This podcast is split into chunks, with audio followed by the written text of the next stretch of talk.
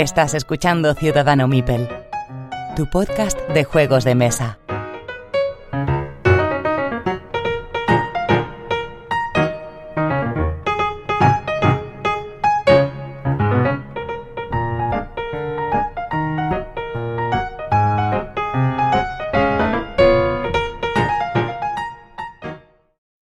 Hola a todos y bienvenidos a Ciudadano Mipel, episodio número 62 y Pedro, ¿estás por ahí? Aquí estamos, un día más, con muchas ganas, como siempre. Roberto, ¿andas por ahí? Pues también, con muchísimas ganas también, muy ilusionado. Pues hoy, como habréis podido ver en, el episodio, en la descripción tenemos a Nano de Phonetic Channel que nos acompañará pues desde la charleta hasta el final del programa hablando de juegos de la editorial Queen Games y bueno y de alguna cosita más. Así que nada, después de esta sección de comentarios y noticias, empezamos ya con él. Y si queréis empezamos con los comentarios. A ver, ¿qué tenemos por aquí? Del pasado episodio, episodio 61, en el que hablamos de los Golden Geeks Awards, tenemos a Nexus que dice que nos da la enhorabuena por el episodio y que la aportación, que nos hace una aportación al, al plan malvado, el Sushi Dice. Dados, buenos reflejos y un timbre que tocar. ¿Qué más se puede pedir? Pues la verdad es que poco. Lo malo del timbre son los dedos, ¿eh? Ah, digo por el tema del. ¿Cómo se llama el de coger el token? El, eh, Jungle Speed. Eso. Que eso da miedo, ¿eh? por eso yo no lo saco con mis sobrinos. Uñas cortadas antes de, jugar. Pablo Pazo, como siempre, le agradecemos, pues siempre comenta, dice que buen episodio, que por sus quejas con los resultados del Golden Geek Award entendí que prefieren eh, la aristocracia a la democracia. No, hombre, no. Sí, sí, sí, sí. hay ciertas cosas que, que, la democracia no es buena. es cierto, hay, ciertos escenarios. Nos comenta también que el Hansa Teutónica la trae, pero que ha escuchado mm. alguna opinión por ahí no tan entusiasta, que cree que lo tiene que probar antes para decir si se lo compra. A ver, es un juego mm, antiguo, con sus cosas buenas y sus cosas malas. Ah, pero que lo, que, lo, pruebe, vamos. Pruébalo porque te va a gustar seguramente. Es muy bueno, es muy bueno. Este juego es muy bueno. Es muy feo. Yo creo que es feo, pero ya está. Dasasen dice que le ha gustado el episodio y que mucho mejor el San Juan que Race for the Galaxy, en el que me ahogué en un infierno de símbolos y lo vendió a la segunda partida. San Juan seguirá en mi biblioteca por mucho tiempo. Eso es cierto. Eso es cierto, aunque el Race para mí es que cada quien quiere más a papá o a mamá. Son muy parecidos. en el caso de Dasasen, al San Juan. Sí, pero los iconos son un poco en gorro las primeras partidas. Bueno, Kixmo un abrazo para Guismo, nos dice que muy buen programa, que se le hace, se me hace corto, eh, se me hace corto, el eh, se me hace corto. El resumen, me mató una goma aquí. El resumen de Pedro es, la democracia mola si vota, si lo, si vota lo que yo. Me dice que le dé al Imperial Struggle, cosa que es cierto, porque le daré, eh, que mola más que el Twilight y que el Tichu para tres es el Haggis. Eso, Pero que el Tichu no es un juego, es una religión. Así que ya sabéis. No, no, sí, yo tengo intención de, darle al Imperial Struggle. Porque además el conflicto ese me gusta. Y por último, Carlos Zapoleón, desde el Club Batallador, nos dice que gracias por el entretenimiento y aunque no suele darle la razón a Gizmo, que sí, que tengo que probar el Imperial Struggle. Pues nada, chicos, yo lo, lo probaré. No os preocupéis. Te sacrificarás. Sí, pero el Imperial Struggle, el Imperial Struggle es el, a ver si me estoy. Struggle for Empires, no, el Imperial Struggle es el. Sí, sí, el, el de Twilight, pero Exacto. los mismos sí, sí, sí, sí, sí, sí, Aranda y Jason Matthews. Sí, lo tengo en la, en, el, en la lista, sí. De, hecho, me, me, interesa bastante el conflicto, como os he dicho. Que de hecho va a salir de Vir, lo saca. El, año que viene lo saca de Vir. Sí, mi intención era comprarlo. Bien, pues si queréis pasamos a las noticias ahí tenemos cositas que nos han mandado las editoriales. La gente de GenX nos eh, comenta que tienen tres juegos familiares que van a sacar. La familia Torres, La Puerta Secreta y Zoomemo, ¿vale? Eh, Son juegos familiares, el Zomemo es un memo, la Puerta Secreta es un juego de deducción muy sencillito y la familia Torres es un, juego de cartitas, creo que era, no me acuerdo bien. Son tres juegos familiares para este verano. Y también va a sacar, eh, van a sacar un juego que se llama Naruto Ninja Arena y su expansión, ¿vale? Que es un juego de dados. Y van a volver a reimprimir, que eso me sorprende, eh, el de eh, Dig Way Out, ese de la cárcel que salió hace un par de años. ¿Ese es de Gen X? Sí. Y va a salir, pues va a llegar en breve. Eso es que No se vendió si mucho. este me- si es este, este mes de junio o julio, que me, sorpre- o sea, me sorprende de que, que- de que, y para bien, ¿eh? De que ha vendido un montón y van a volver a reimprimir. O sea que algo tendrá el juego. Muy bien. Por maldito nos mandan los cuatro juegos que van a salir este mes de julio, junio, que son Cena en París, Kingsburg, que es una reedición de un juego antiguo, Rocketman de Martin Wallace y Amanecer Rojo, que está basado en una novela en la que hay unas castas y demás. Para mí Amanecer Rojo es el peli este, la peli esta en la que los soviéticos invaden América, Estados Unidos, Sí. pero bueno, pero yo soy un señor sí. mayor ya y Somos. Claro, yo cuando he visto Amanecer Rojo dice basado en, digo, en la película y no. no. Vaya pena. Pues nada, estos son los cuatro juegos que, que sacará maldito este, este mes de junio. Kingsburg, que tiene una reimplementación que es el Kingsports Festival, ambientado en Eso Chulu. es. Ya sabéis que todo lo que está mejor ambientado en Chulu es mejor que el original. No, pero no, en este caso no. Bueno, En este caso es mejor el es original. mejor el Kingsburg, ¿no? Sí, sí, es muy buen juego, ¿eh? De un juego de dados. Es, eh, efectivamente, es bastante antiguo. Esta reimplementación, si no me equivoco, cambia en el apartado gráfico, que ya de por sí era bueno, pero creo que sí que le dan un tono un poco más actual, sin el primero ser malo. Y yo lo recomiendo. ¿eh? El juego está muy bien. Muy, Muy bien. Y luego tenemos dos novedades, mm, primicias que dieron en medios y que bueno, que vamos a, a compartir con vosotros, que una es que el juego de Chip Theory Games, Cloud Spires, va a salir por Maldito Games, dos ediciones, edición caja básica, edición completa, al precio de no sé cuántos euros, 200 y pico euros. Y ciento y pico eran el, 200 y pico, me dijiste, ¿no? 200 y muchos el de la edición completa y El ciento y pico el de la edición O sea, el, Edición el base, el base. me parece que eran 135 o Me suena 130 que sí. o algo así. Mm, Y el, y el all-in 200, o sea, ya, Mucho. ya es una pasada. ujú. 200 y muchos. sí. Bueno, juego del cual hablamos, ¿te acuerdas en el programa de los MOBA? Juego bueno. que creo que hay que entrar con pies de plomo. Sí, no, no, es, no es un juego baladí para decir, venga, 200, tirar los billetes a la cara. No lo hagáis. Mi consejo es que lo probéis. Porque os puede llevar un desilus- una desilusión gorda de un juego bastante caro. Y es un juego, o sea, a mí me encanta. Me parece Sí, sí, a ti te gusta mucho, pero es cierto que es un juego de los que hay que probar antes. Al menos Sí, un par de sí, veces. Sí, sí, este es el típico juego que en serio que se dice con muchos, con este especialmente, no lo compréis. No, Sin probarlo antes. Sin probarlo. Venga, no, venga, No lo compréis. sí, vale. No, No, no, no. Es no es para vosotros. No, no lo compréis a lo loco. Vale, Es lo que quiero decir. O sea, consumo responsable, por favor. vale. Y eh, este mes también va a salir Stressbotics. Por dos tomates, un juego español, un euro complicado, duro, pesado, que lleva mucho tiempo ahí en fase de desarrollo y que al Sí, final va a salir. Creo que sale en caja base, son 68 euros. eh, caja base más expansión son ciento y algo.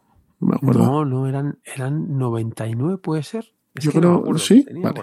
Sí, me suena que el, el all-in, todo, no llegaba a 100 euros, estaba ahí rozando. O lo, lo, lo miro, pero, pero vamos. Esto Bueno, lo tengo eh, juego- juego que yo os diría lo mismo que con que con Cloudspire. Juego que hay que probar sí. antes de Sí, es- eso ahí tienes razón. Es, es un juego duro. O sea, este juego no es para todo el mundo. No. Es un juego duro. Con, con reglas.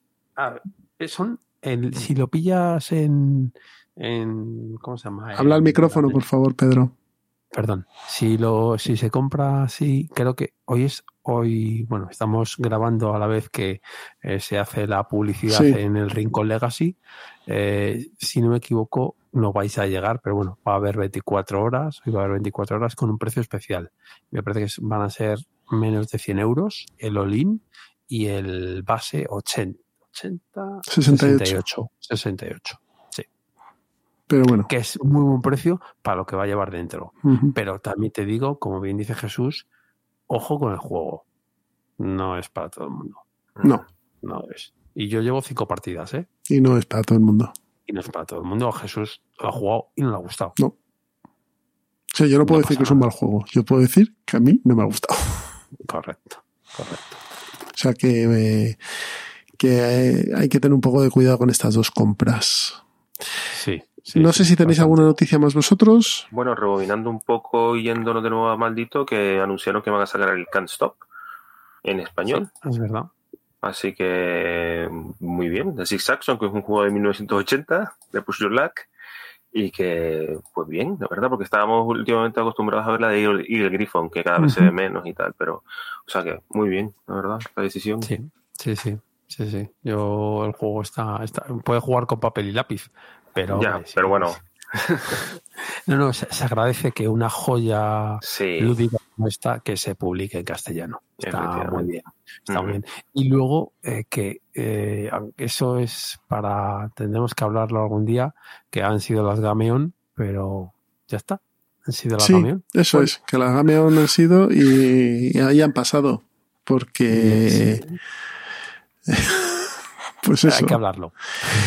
Y si queréis, comentamos muy por encima eh, los premios Spiel de este año. ¿Vale? Ah, los nominados, ¿vale? Eh, a ver qué tenemos por aquí. Y si queréis hacemos una pequeña, una pequeñita porra. empezamos con el de los pequeños, el Kinder Spiel de Yares, ¿vale?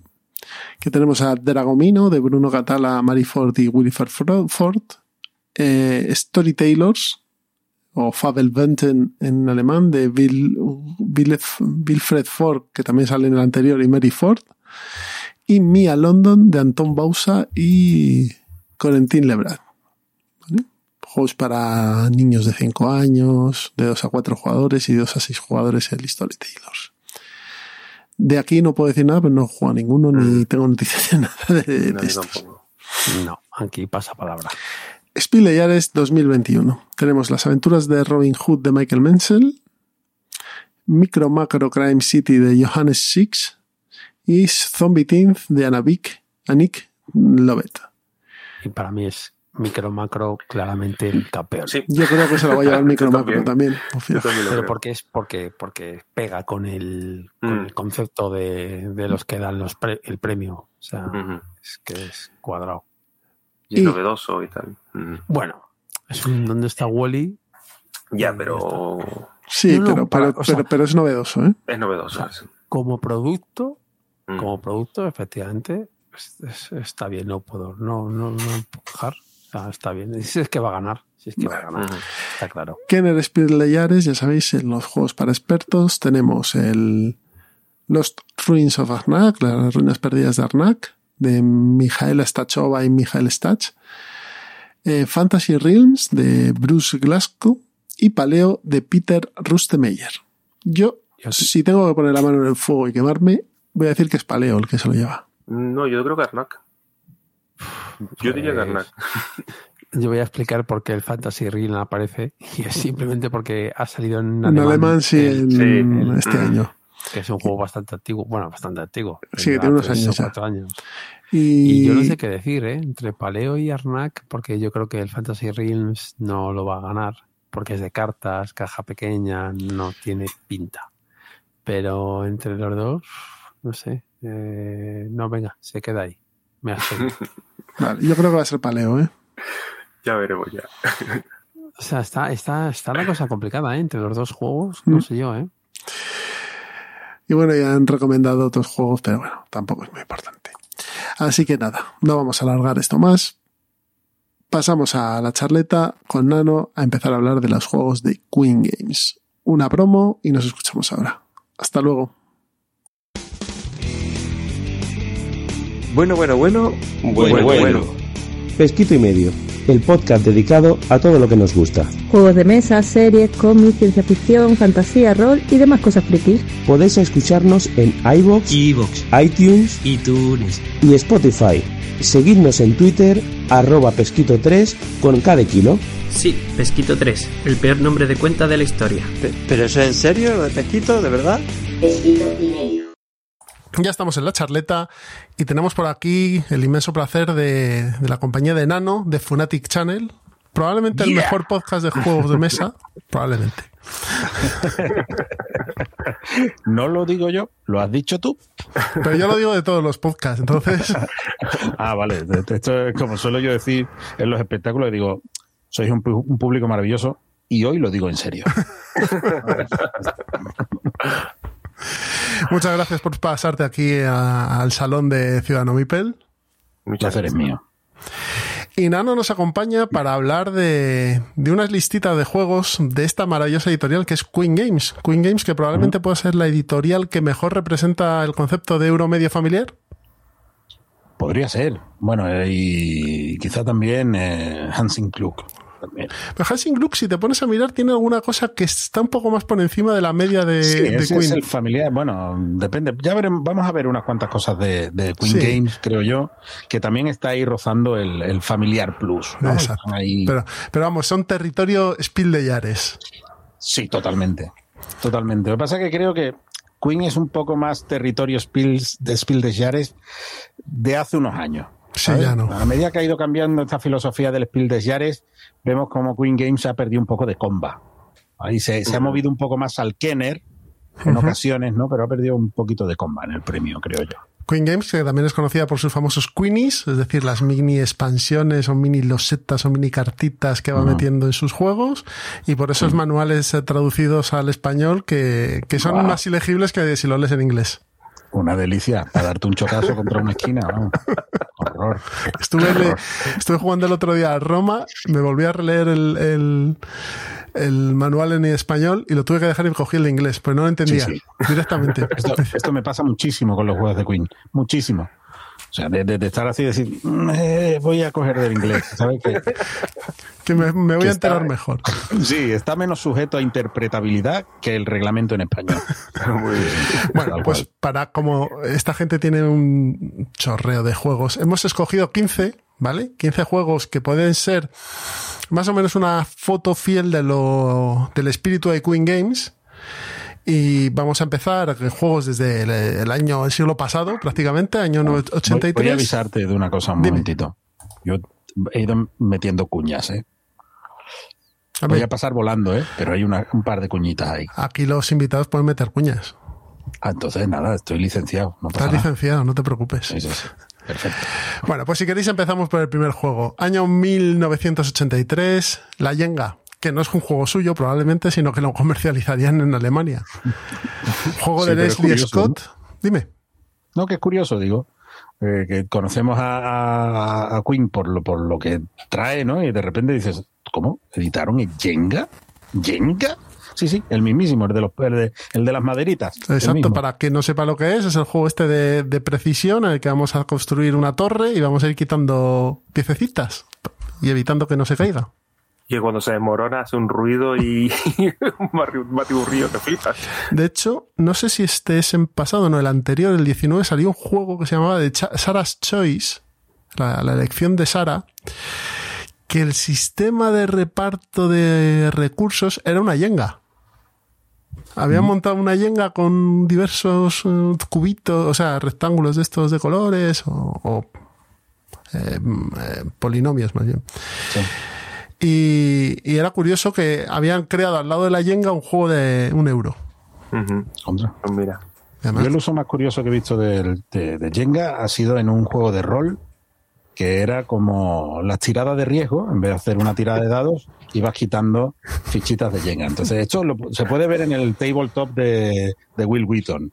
¿Así? Ah, ¿sabes? ¿sí? sí, sí, sí, sí. Entonces se puede ver y, y claro, cada vez que te enfrentabas a un reto, una, fie- una fichita de Jenga que tenías que quitar y claro, y cada vez era más. Y me parece una idea cojonuda para esto. Sí, sí. No, idea- sí, o sea, la- además, claro, no es azar, ya no es azar puro y duro, es depende de tu habilidad, ¿no? Y esto es riesgo, de verdad. Sí, sí, sí, Y se va incrementando, ¿no? Ese riesgo. bueno. Muy guay. Bueno. Hay que ver lo, lo, que hemos sacado del Jenga, ¿eh? Sí, sí. Y lo, y lo que puede salir, ¿eh? Y lo que puede salir, y lo que puede salir. 1992, año olímpico en España. Alhambra, el juego de cartas de Dirk Gen. Sí. Bueno, creo que Dirk Gen es el nombre más repetido en Queen, sobre todo en esta primera etapa. Sí. Va a salir Dirk Gen a borbotones, a borbotones. Que Dirk Gen tenía una, una editorial con su mujer Bárbara, era Debe Spiele, se llama, y no sé si la siguen teniendo, posiblemente no. Entonces muchas veces los juegos salían primeramente por The Spiele y después inmediatamente casi salían por Queen. Por Queen, ¿no? Ajá. Pero Dirkgen va a salir, o sea, toda la lista de primeros juegos seguramente sean de Dirkgen. Por aquí tenemos a Dirgen, que este es el juego de Alhambra, pero de cartas. Año 92. Eh, para que os hagáis una idea, el Alhambra, que hablaremos de él más a fondo, sale en el 2003. O sea, es casi bueno, casi no, casi 10 eh, nueve años antes de, que salga el juego de tablero, eh, ya había un juego de cartas de, del, la Alhambra. Yendo contra corriente, porque suele ser lo contrario. Sí, sí, es cierto, pero normalmente sale el juego de tablero y luego mm. sale el juego de, cartitas. Yo de 1992 me gustaría recomendar un juego económico puro y duro que es, es muy de, de andar, eh, de, es de compra barato, vende caro, ¿eh? Pero lo que pasa es que tiene una evolución muy puñetera que cada vez va apretando más. Y castiga bastante a los que se quedan detrás y los, detrás, los de detrás tienen que, que, apretar bien el paso para que no se... Eh, para, para no hundirse en la miseria, ¿vale? Y es speculation. Speculation. Speculation. echarle un ojo es muy austero, ¿eh? O sea, la pinta que tiene es súper austera, ¿eh? Pero es. Te lo digo porque es que me resulta curioso porque Dirk Hen, ves que eh, tiene mucho juego con un trasfondillo económico, ¿no? Como por ejemplo Alhambra, ¿no? Con esto del dinero, y este es un económico económico. Económico. Y aparte de eso, es un tío muy versátil también, que hace muchas cositas. Y, ilustrado por el amigo Harald Lieske. Sí. Así que lo, reconoceréis porque está el toro de, de que está ahí en Wall Street. Wall Street, sí. En la portada. Speculation, año 1992. Pues si queréis, saltamos al siguiente que tenemos, que ya avanzamos un poquito. Año 1996. También tenemos aquí a Dirk Hen, Show Manager. No, no, vosotros no habéis catado Show Manager. No. Bueno, Show Manager es un juego de. Eh, de tenemos, somos unos productores de espectáculo, tenemos que eh, representar cuatro obras, cada una con un número de, actores, ¿vale? Una que tiene tres, otra que tiene cuatro, cinco y seis, ¿vale? Y tenemos una serie de ciudades en las que se pueden representar. Y tenemos un mercado de actores. Entonces, esos actores se les da bien concretamente unos tipos de papeles o un papel en concreto, no son los cracks de ese papel. Y luego tenemos los chiquichanca que valen pato, pero no bien, ¿vale? No, no son buenos, pero lo pueden meter en cualquier parte, ¿no? Entonces, tu objetivo es formar la compañía de actores que mejor se les dé esa obra en concreto y eh, representarla en una ciudad, ¿vale? ¿Cuál es el drama de esto? El drama de esto es que el jugador que primero represente una obra en una ciudad obliga al resto de jugadores a representar esa obra en la misma ciudad. ¿vale? Y cada ciudad tiene una ratio de puntuación diferente. Por ejemplo, en Nueva York, el eh, representarlo con el valor más alto te puntúa mucho, a 22 puntos, pero el que menos puntúa cero. Y sin embargo, si te vas a Estocolmo, el, a lo mejor el primero puntúa 14, pero el último puntúa 4. Si no recuerdo mal, no recuerdo bien la puntuación. ¿Me entiendes? Menos para el primero, pero el último se lleva algo, ¿no? Esta, esta, esta, cuestión. Y luego el verdadero drama de gestión de esto es que tú tienes una mano limitada dependiendo de la obra que quieras representar.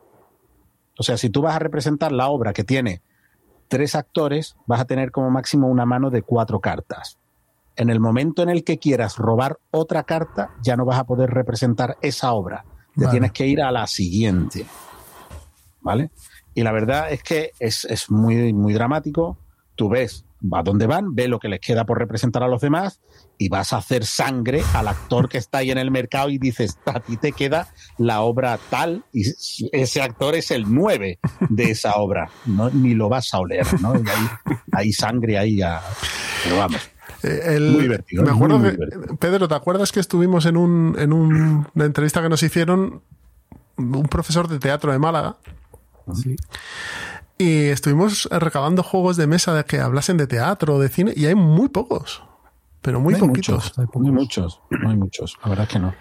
De, de este, del Show Manager, eh, creo que no lo ha dicho Nano, he llegado empezado, perdonar. eh, eh, hubo una reimplementación de barcos que yo dije, ¿por qué han hecho esto? Porque el tema le pega bastante bien, está muy chulo el Show Manager, pero Sí. lo que sacaron de barcos es como, señores, Atla- Atlantis, Atlantic Star, me parece que Atlantic. Star, sí. Atlantic Star. Y, y luego por poner una pega del show manager, que quizá para mí es un pelín largo para ser para el tipo de juego que es. Bueno, es que si encuentras el grupo al que no le preocupa las puñaladas por la espalda y este tipo de cosas, es un tiempo, no es excesivamente largo, ¿eh? No, es excesivamente no, largo, ¿eh? no. Pero si se te hace un poco, el- encontrar el grupo es, es, es tiempo bien invertido en, en diversión, ¿eh? creo yo. Y, y que mínimo cuatro, yo creo. Sí, sí, mínimo cuatro. Sin Mínimo duda. cuatro. Mínimo cuatro, sin duda. Eh, Pero y a seis, bueno, es, a, a seis es como. Es efervescente, es donde realmente está. Y Spiel des Jahres recomendado del 97. Ojito, Sí, no, no, es muy buen juego. Es buen juego. ojito. Está muy, muy divertido. Pues si queréis nos movemos, no sé si tienes tú alguno nano de en esta ¿A, época. a- a qué año, a qué año nos movemos? 2002. Pues entonces sí, vamos a movernos a uno antes, a otro Spiel des Jahres recomendado, que es recomendado del 2000, pero el juego es del 97. Y es Metro, que salió inicialmente como Iron Horse, también es de Dirgen, igual que todo lo que hemos dicho hasta el momento, menos el Jenga. Eh, y es muy curioso que un juego del 97 sea Spiel, de- eh, Spiel recomendado del 2000, ¿sabes? De tres años después. Y es un juego, para el que no lo conozca, que son de patrones, eh, de, de patrones de losetas, eh, para formar patrones de llegar de un punto a otro, estilo Suro, para quien no, para si le suena Suro ya encajará más o menos como es. Eh, y fue después, primero se llamó Iron Horse y después fue implementado por Cable Car, Cable Car, sí. sí, que tenía unas cositas mal, habían implementado. Metro es un juego muy sencillo y la habían implementado muy familiar. Esto sí es familiar, familiar. Esto se lo sacas a tu suegra, a tu abuela. Y eh, Cable Car implementó otras cositas y después, hace no mucho, sacaron una edición de Metro con la estética de Metro y el tema de Metro, pero con las implementaciones que tenía Cable Car. ¿Vale? Es Cable Car, juego- Cable Car que está di- dibujado por Michael Menzel y se nota la diferencia respecto a la primera edición, ¿eh? Sí, O sea, es una preciosidad de juego. sí. Yo soy un, yo soy un, de verdad, un, un enamorado de la obra de Menzel. Sobre todo de la pequeñita. ¿Sabes? Ya no tanto de las portadas, porque, bueno, Menzel tiene unas portadas en ocasiones que le dices, si me llegas a coger mal te doy un garrotazo, ¿sabes? Pero, pero sobre todo Menzel es el, el maestro de las cositas diminutas. O sea, de- de- del tablero de Stone Age, están las cositas que hacen cositas ahí al lado y ves la cotidianidad en, en- en escenas diminutas. A mí eso me encanta. Me encanta, me encanta. Muy bien, pues ya Pues tenemos, seguimos, seguimos. tenemos Ah, otro, otro, otro, perdona. Metro. Me voy. 2001. Don. El Don, ¿no? Don. Llamóse, llamóse primeramente Serengeti. Es un juego de Michael Schacht, eh, creador de Coloreto, por ejemplo. Juegaken, donde los haya Coloreto. Bueno, pues Don es un juego de subastas, que parece que eh, si hablamos de subasta tenemos que hablar de Nicia, cosa que me parece muy bien, pues a mí me encanta Nicia, pero parece que tenemos que hablar de Nicia. Bueno, pues Don es un juego de subastas de 30 cartas y 72 fichas, no tiene de, como de póker, ¿no? No tiene más, ¿vale? Y tiene un dramón, tiene un dramón ese juego que es alucinante. Porque tú sacas, por rondas vas sacando una carta, se subasta, siguiente ronda, dos cartas, se subastan, siguiente ronda, tres cartas, se subastan. Y ahora empieza otra vez ciclo. Siguiente ronda, una, dos, tres, una, dos, tres. Así hasta que se han subastado las 30. La cuestión es que esas cartas son, representan distritos, pero lo que tienen es una numeración, ¿vale? Entonces tú subastas, tú, tú pujas por esas cartas y te las llevas. Te llevas el lote. ¿eh? Si hay tres cartas encima de la mesa, tú pujas por el lote entero. Vale, ¿qué pasa? Que si tú pujas y te las llevas, y te has llevado, por ejemplo, ha salido un 1, un 7 y un 8, y te las llevas, en las siguientes pujas, no puede, en las siguientes subastas no puedes pujar ni 1, ni 7, ni 8. Entonces, ¿qué pasa? Que si un tío puja, el de tu derecha puja 6, te está obligando a pujar 9. ¿Vale? Entonces, me, explico, o sea, es el juego te, te va dando lo que te, lo que te hace ganar, que es la puntuación, pero a la vez te va apretando ahí bien eh, la entrepierna, que, que- que te- es lo que te está acotando, ¿no? Entonces hay veces que incluso hay que decir, mira, te voy a dejar esta, ¿sabes? A ti, que realmente no me interesa, porque es que si no. Y luego otra cosa que tiene muy molona es que el dinero que se paga por la subasta no va a una reserva general, se reparte. eh, Aparte, se, se reparte entre los jugadores que tengan el distrito con el número de la cantidad pujada. O sea, si yo pago 8 y hay un jugador que tiene mayoría de distritos con el 8, ese tío se lleva toda la pasta. Si hay empate, a partes iguales. Y si nadie tiene, todos los jugadores se lo llevan a partes iguales menos el pagador. Menos claro. el pagador. ¿Vale? Y es- ya te digo, o sea, parece mentira que con 30 cartas y 72 fichas creo que son, se haga un juego con tantísimo drama. Me parece muy guay y un olvidado, un, desco- un absoluto Pues desconocido. está reimplementado por otro juego que se llama Templari, editado Sí. por unos sí, japoneses. sí. Sí, sí, además con la, con la estética esta de como de igual es el, el ilustrador es el mismo igual del Chronicles o una cosa así Pues o puede ser. es- ese estilo así. Es Noburo Shigu- Shigura, es el de Love Letter y el de Crónicas. Exacto. Eh, por el estilo, eh, me refiero. Pero es el mismo juego, absolutamente el mismo juego. Ahora sí podemos pasar al 2002, ya. 2002. Dirheim, no, está fenomenal. Dirheim, Wallenstein. Eh, juego de mayorías, puras y duras, con el, la, la famosa torre de los cubitos. Juego que se reimplementó unos años después con Shogun, pero que aquí tenemos a Pedro que defiende que el bueno es este, porque están todos más apretados. Eh, eh, sí, bueno, no solo eso, también las cartas, hay unas cartas que son distintas en ambos juegos. Eh, a la hora de, mm, si no me equivoco, en el Wallstein tienes cartas específicas de cuando tienen problemas con, con el arroz, por ejemplo, son de regiones específicas, mientras que en Shogun es para todas las regiones. Es decir, los malus son como para todas las regiones, mientras que en el Wallstein solo son en sí en regiones concretas. A ver, los dos son buenos, pero yo creo que el Wallstein está un poquito por encima. La Big Box no, ¿eh? la última que sacaron no la recomiendo porque parece ser que tiene un montón de ratas y un montón de, de- de cosas raras. Sí, lo, lo que pasa con Queen, que es lo que hablábamos, que, que tiene 200 tipos de ediciones. O sea, ahí está la última Big Box, pero tienes otra Big Box, pero tienes una edición especial con cuatro expansiones y un Queenie. O sea, esto es así. Siempre No, encuentras eh, algo.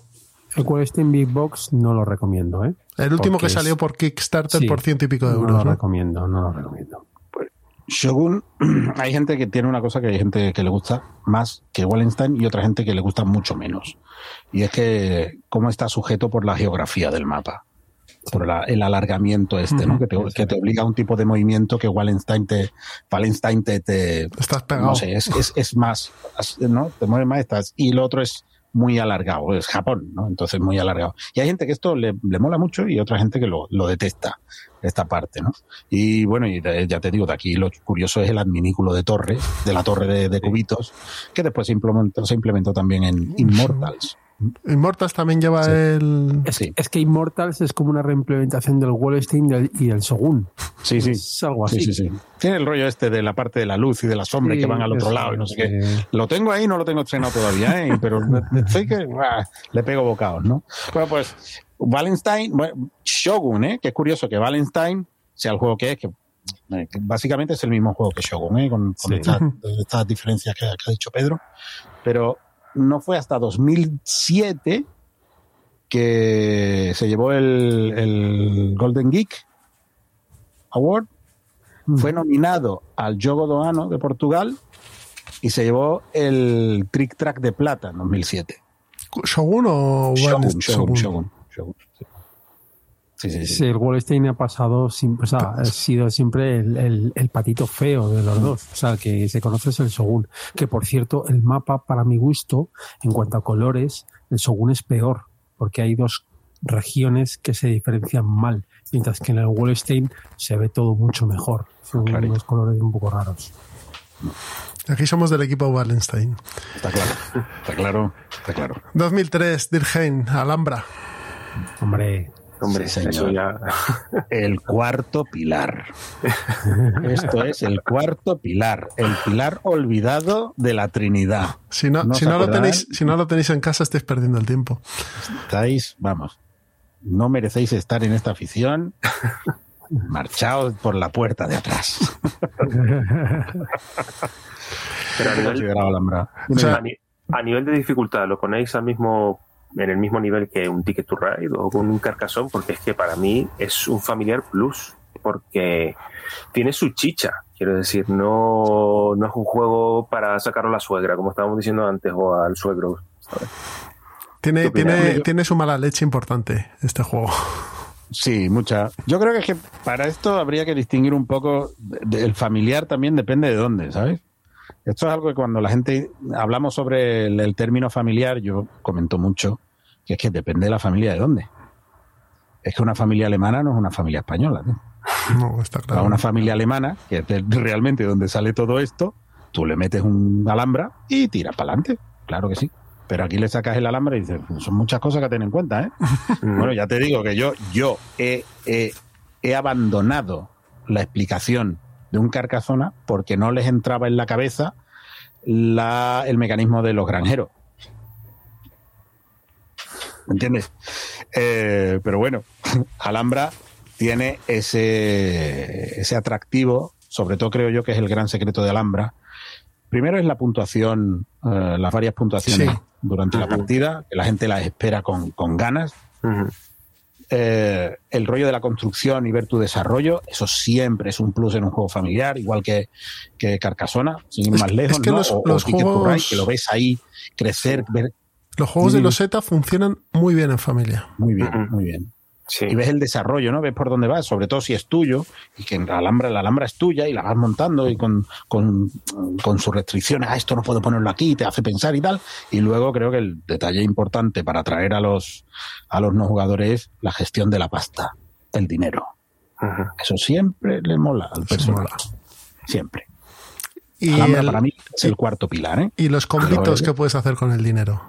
Y Los te puedes tirar cuatro turnos, como te salga redondo, te tiras cuatro turnos y los demás con, Mirando. con la, la boca por la, la boca a la altura del ombligo. Pim, pam, pum, bocadillo de atún. Bueno, Alhambra ha tenido 257.000 reediciones y ahora mismo lo tenéis en la última reedición, que es la edición revisada que ha editado De Beer el año pasado. Sí, eso es. A muy buen precio. Creo que estaba por debajo de los 30 euros. Juego familiar, plus, con su toque de mala leche y que yo creo que es un imprescindible para cualquier... el problema de Alhambra base no se queda muy base, el básico, Yo creo que no. Mm, No. ¿no? Yo creo que no, yo, o sea, yo creo que no, básicamente porque es un juego que es para sacarlo cuando hay que sacarlo. O sea, bueno, también te digo una cosa, hay gente que juega al Carcassonne todos los fines de semana y es feliz. Y hay gente que juega al Catán todos los fines de semana y curiosamente es feliz.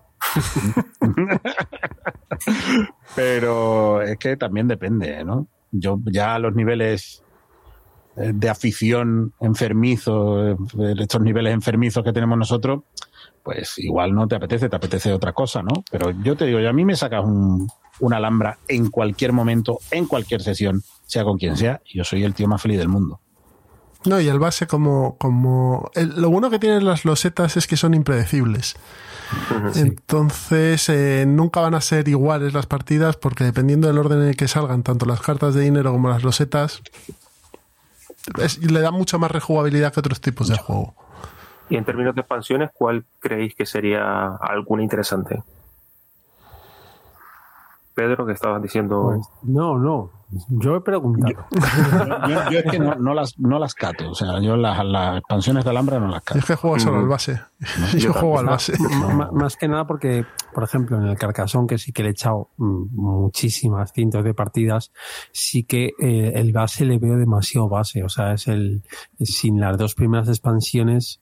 O sea, para mí no es el Carcassonne. O sea, Carcassonne son las dos primeras expansiones, el Constructores y y Comerciantes. Constructores y Mm. el otro, el de Y Posadas y Posadas Catedrales. Catedrales. Para mí Son eso las- es el Carcassonne, que no, lo Sí, sí. cortarían por lo que sea. Por eso preguntaba que este no estoy yo tan seguro. Hombre, Carcasona como familiar, tal cual está, es- el base está bien como familiar, ¿no? Pero a nada que le haya jugado un par de dice, esta chispita que le da esto, ¿sabes? Es una tontería, porque es una tontería lo que le Sí, sí, meten. sí, pero, pero simplemente el hecho de que con los constructores puedas eh, también repetir turnos y estas cosas, hacer tu, tu pequeño combo, espe- esperar ese oportunismo, ¿no? Tener ese, esa- ese, ese oportunismo, creo que, que es muy chulo. Y efectivamente yo creo que, bueno, no es de Queen Games, pero es de, Es de Hansing Gluck. de, de Hansing Club. Que, que ya caerá Hansing Gluck un día de estos. Y claro, eh, realmente para mí también son imprescindibles constructores y comerciantes y posadas y catedrales. ¿Y el dragón y la princesa? No. Son pa- para divertirte. O sea, a mí el dragón me parece lo que va barriendo ahí con, con- con la historia. Entonces, si le quieres dar una chispita a una partida, vale.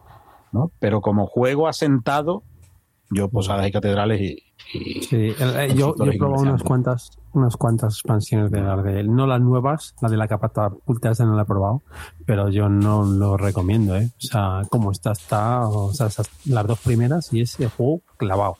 Clavado. yo la catapulta, no, por Dios. Mejor, mejor. Pues el siguiente que año, tenemos. ¿no? Con. ¿Eh? Ah, di, di, di, di, di, di. El siguiente que tenemos es del 5, pero no sé si tú tienes algún anterior. No, no, no, no. En esta ocasión no. Tengo del 5. Vale, pues del 5 tenemos aquí Roma de Stephen, de Stefan Fell. Juego a dos jugadores. No sé si lo habéis jugado. Yo no. Yo Vale. no he jugado Roma. Eh, de hecho, he estado por empezar una partida a Roma tres veces y no he llegado a empezarla ninguna. por circunstancias. Pues nada, es un juego de dados y cartas en el que vamos a ir confrontando nuestros personajes con el personaje de los personajes de, de nuestro oponente y ganamos en el momento en el que tengamos, o sea, se acaban, hay unas fichitas de puntos de victoria, en el momento en el que se acaba, se hace el recuento de fichas de victoria, de puntos de victoria o cuando se acaban las cartas y el que tiene más ha ganado. Está muy bien porque tienes que hacer activar a los personajes con tus dados, pagar dinero, etcétera.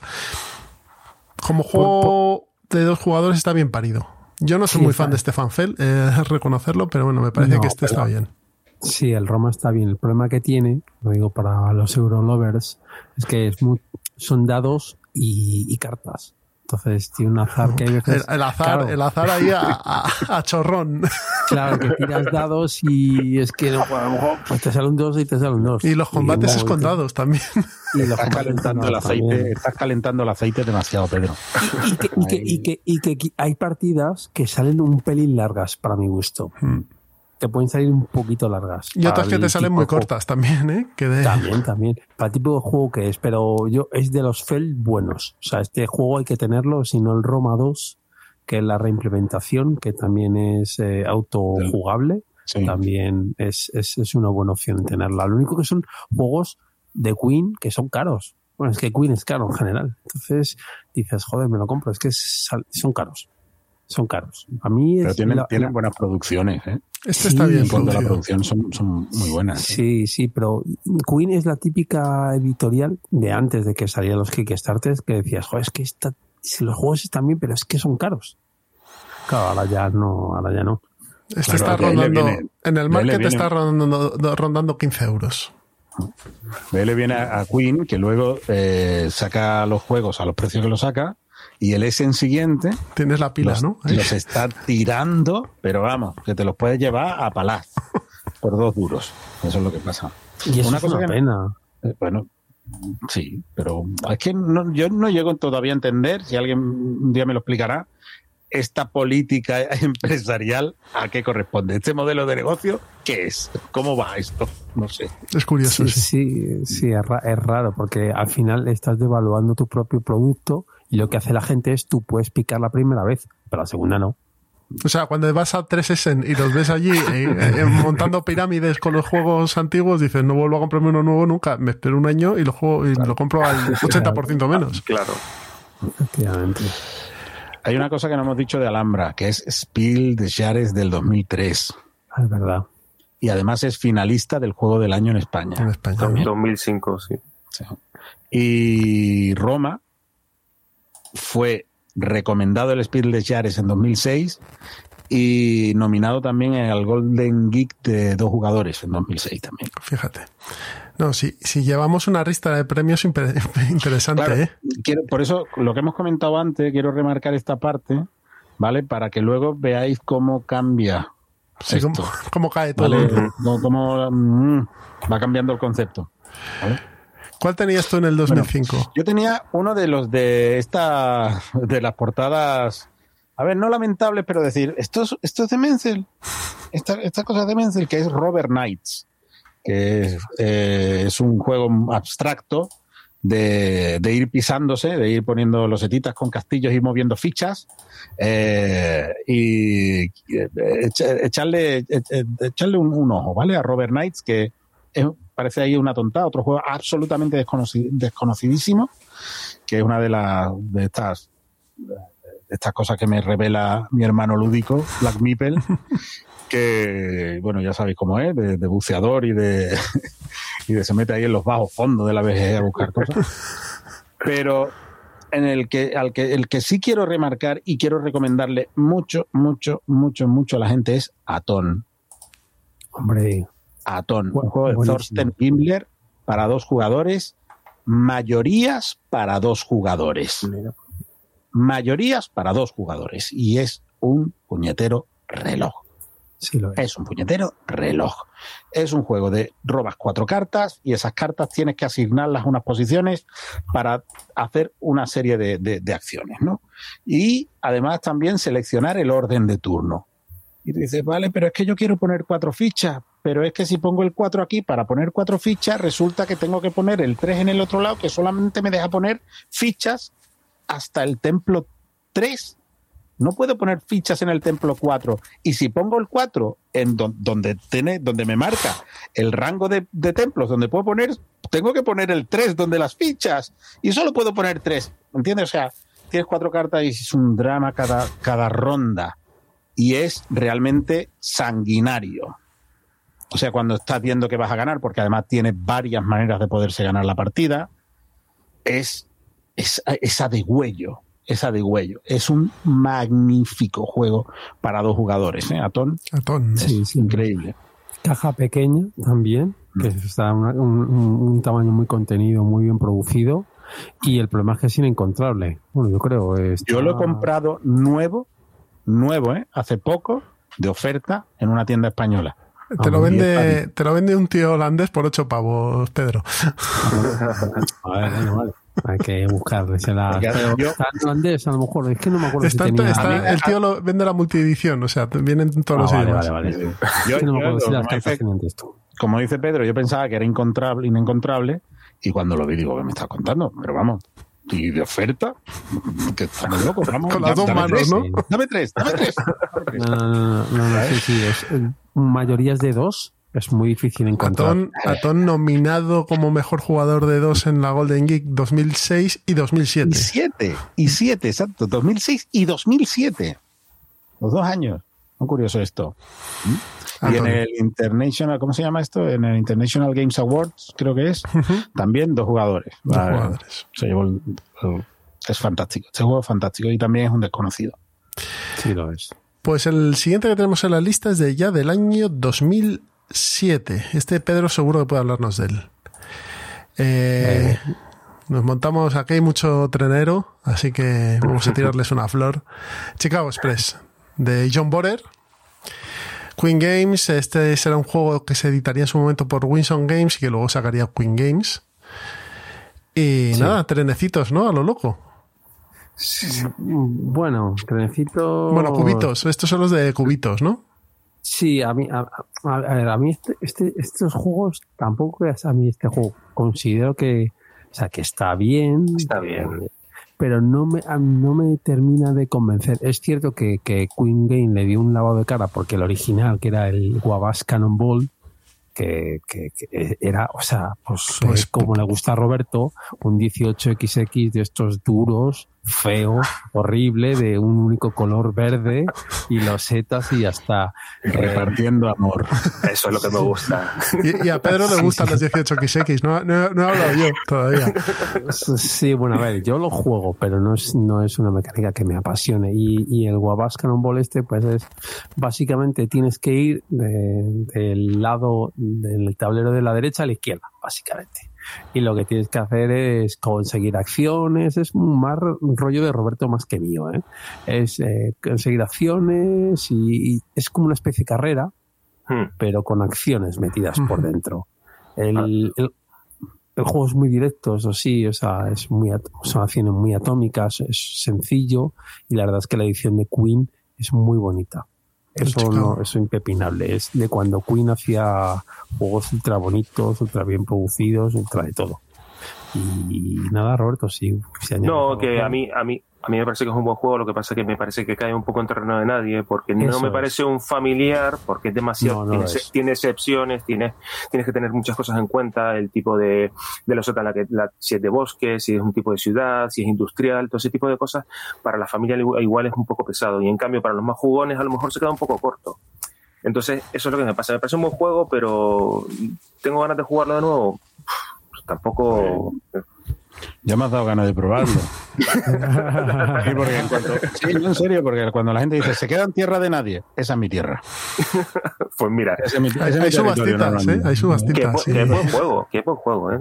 Sí, sí, sí. De hecho, de hecho tiene cierta, como dice Roberto, tiene cierta curva de aprendizaje. ¿eh? Esto Ujú. te lo ponen de primeras y vas a perder irremediablemente. O sea, contra uno que haya jugado te va a dar sopas Sí. con otras. Porque tiene, tienes que saber, como ha dicho Roberto, tienes que saber cómo posicionarte en el tablero, cómo ir avanzando, cómo, cómo hacer Bien. las cosas. Tiene un sistema de selección de acciones que cuando agotas dos de las acciones es. se va a la fase de dividendos y eso también lo puedes hacer. mm, puedes jugar a favor para ti. Si sabes jugar, llevarlo a tu terreno para intentar que los otros no cojan los dividendos que podrían coger en un turno posterior, sino adelantar esa fase de dividendos. Entonces, todo ese tipo de cosas, pues bueno, pues que eso, que, que hay que tenerlo en cuenta.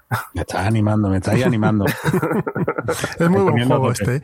Tienes, Sí, sí. De, ese, de ese sistema de cubitos han salido un montón. Están los de Capstone Games, estos los Gauch, son de, de ese sistema que tú Sobre vas todo haciendo. Son de Winson. Pues nada, Y, y la edición es magnífica, ¿eh? Sí. O sea, que si te va el rollo económico, Sí. Es muy bonito. Nano, o sea, cómpralo. que se me dan fatal, ¿eh? O sea, me encanta el rollo económico. Uno de, mi- uno de mis juegos de cabecera que siempre digo a la gente es, es Acquire. Eh, me Muy encantan, bueno, me encantan bueno. los juegos económicos, me gustan un montón ese rollito y lo que provoca en el grupo y la tensión, todo. me encanta, pero se me dan fatal, fatal, se va muy mal. Pero Bueno, pues, creo que poco a poco voy mejorando y eso es lo que me gusta de esto. Bueno, e- el Acquire es que es brutal. Es un reloj ese juego. Ese juego es un reloj. Y mira que Y- tiene más años que el hilo negro, pero es un reloj. Sí, y, la, y la- y la edición buena que siempre digo es la de la de Ah. Hansbro, que es con las fichas de plástico. Yo tengo, yo tengo la de cartoncito, pero soy feliz también, Pero la sí, de, es sí. que la de, la de los hotelitos de plástico. ¡ah, por Dios! Ah, salivo, salivo con esto, esa que salivo. tiene la que la portada es como el, el cartel de Hollywood, pero con Acquire. Eh, es, sale No. como un tío corriendo No, o algo no. así, bueno, dando un paso Vale. o algo así. No, sí, sí, sí, Es no, como sí, amarilla. Ostras, es que hay, Eh, hay la, una de la que la de- dices, la de Hasbro es la que. eh, yo he visto una de Hasbro que es así. es esa que tú dices y la que yo tengo, la de cartón, que es la del edificio del Hotel Rojo, que es la edición Sí. baratita y también... Que es la bueno, nueva, además, ¿no? Bueno, sí, la última. No, la, nueva, la, la última, última, última le quitaron casillas. Ah, es verdad. De verdad. Le quitaron, hicieron la producción también de plástico y tal, de casillas encajables, pero le quitaron casillas. Sí, sí, es una cosa que no entiendo. Ha, ha tenido muchos cambios este juego. Y es porque es del 50, del 60, El- de por creo ahí. que del, sí, del 63 puede ser, no me acuerdo. Sí, sí, creo que sí, del 63. Y es un reloj ese juego, es Sí, un reloj. sí, no, toquéis, sí. no lo toquéis más, dejadlo tranquilo. Sí, no sí, toquéis más. Leche. Sí, sí, sí, sí. Pues yo, el, si- eh, nosotros el siguiente que tenemos es un poquito más avanzado, es del 10. No sé si hay Yo alguno tengo que... uno del 7, Dime cuál es. que es el juego que le da urticaria a los eh, amantes del Excel. ¿Vale? ¿Por qué? Porque te vas a arriesgar a la frustración, o sea, te vas a enfrentar a la frustración total. Cuando crees que lo tienes todo muy bien medido para que la suerte te sonría, zasca, ¿vale? Y es un juego que es el Golden Geek familiar de 2008 y es un nominado al Spiel des Jahres de 2007 y es Tebas, Tema, sí. Zips de Peter Prince con una de esas portadas evocadoras de verdad de Menzel Es así. Esta sí es bonita. esta sí, que tiene, o sea, somos eh, somos eh, Arqueólogos. arqueólogos. que vamos, vamos por toda Europa eh, recabando información para luego ir a, a excavar a, a los lugares de, de- a Mesopotamia, a Egipto, a Grecia y todo esto. Y según, dependiendo de la cantidad de información que tengamos, ¿no? que son cartas, que es una cantidad de libros, de los rumores que oigamos, también son cartas, todo esto es carta, es un euro en este tipo de gestión, es euro, ¿eh? Eh, y de ayudantes y de palas y todo esto, vamos a llegar a una ciudad, vamos a tomar el dial, ese dial que calcula dependiendo no solo del conocimiento que tengas, sino además del tiempo que quieras emplear. Y esta es, este es el, gran añadido de este juego, la gestión del tiempo, que luego lo podréis ver en muchos otros sitios, ¿no? O como Patchwork, por ejemplo, ¿no? Este tipo de, tú sabrás lo que, lo que quieres gastar de tiempo, pero aquí hay mucha más libertad en ese gasto de tiempo. Pues tú calculas cuánto es y entonces mete la mano en una bolsa y el dial te ha dicho, saca siete fichas. Bueno, pues ahí hay una serie de artefactos que te dan puntitos, pero también hay fichas de arena que no tienen nada. Nada de nada. Y tú vas ahí con todo tu potencial, dices, voy a sacar siete fichas. Te pones a sacar seis de arena y una estatuilla que te da, nah, te da nada. Eso no lo va a querer ver nadie. Una cucharilla de, plata, llega- ¿no? y luego llega otro que va a sacar dos fichas y te saca las dos gordas. Pero bueno, ya te digo que eso para mí no es un inconveniente, sino simplemente lo que hace es dar partidas muy diferentes, ¿vale? Son O sea, partidas muy aquí algún Eurogamer colapsa, ¿no? Sí, sí, sí. sí. Sí, sí, sí. De Cortocircuito hecho, es-. De hecho, los detractores básicamente es eh, la pega es esa, que Es tiene esa. muchísimo azar.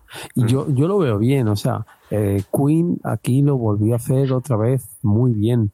Y no sé por qué, bueno, ya llegaremos, que en los últimos años no sé qué ha pasado. Porque te- la línea editorial la tenían muy clara. Mm. Y los juegos eran todos, pues eran buenos. Y los últimos, pues para mí no son tanto, pero bueno.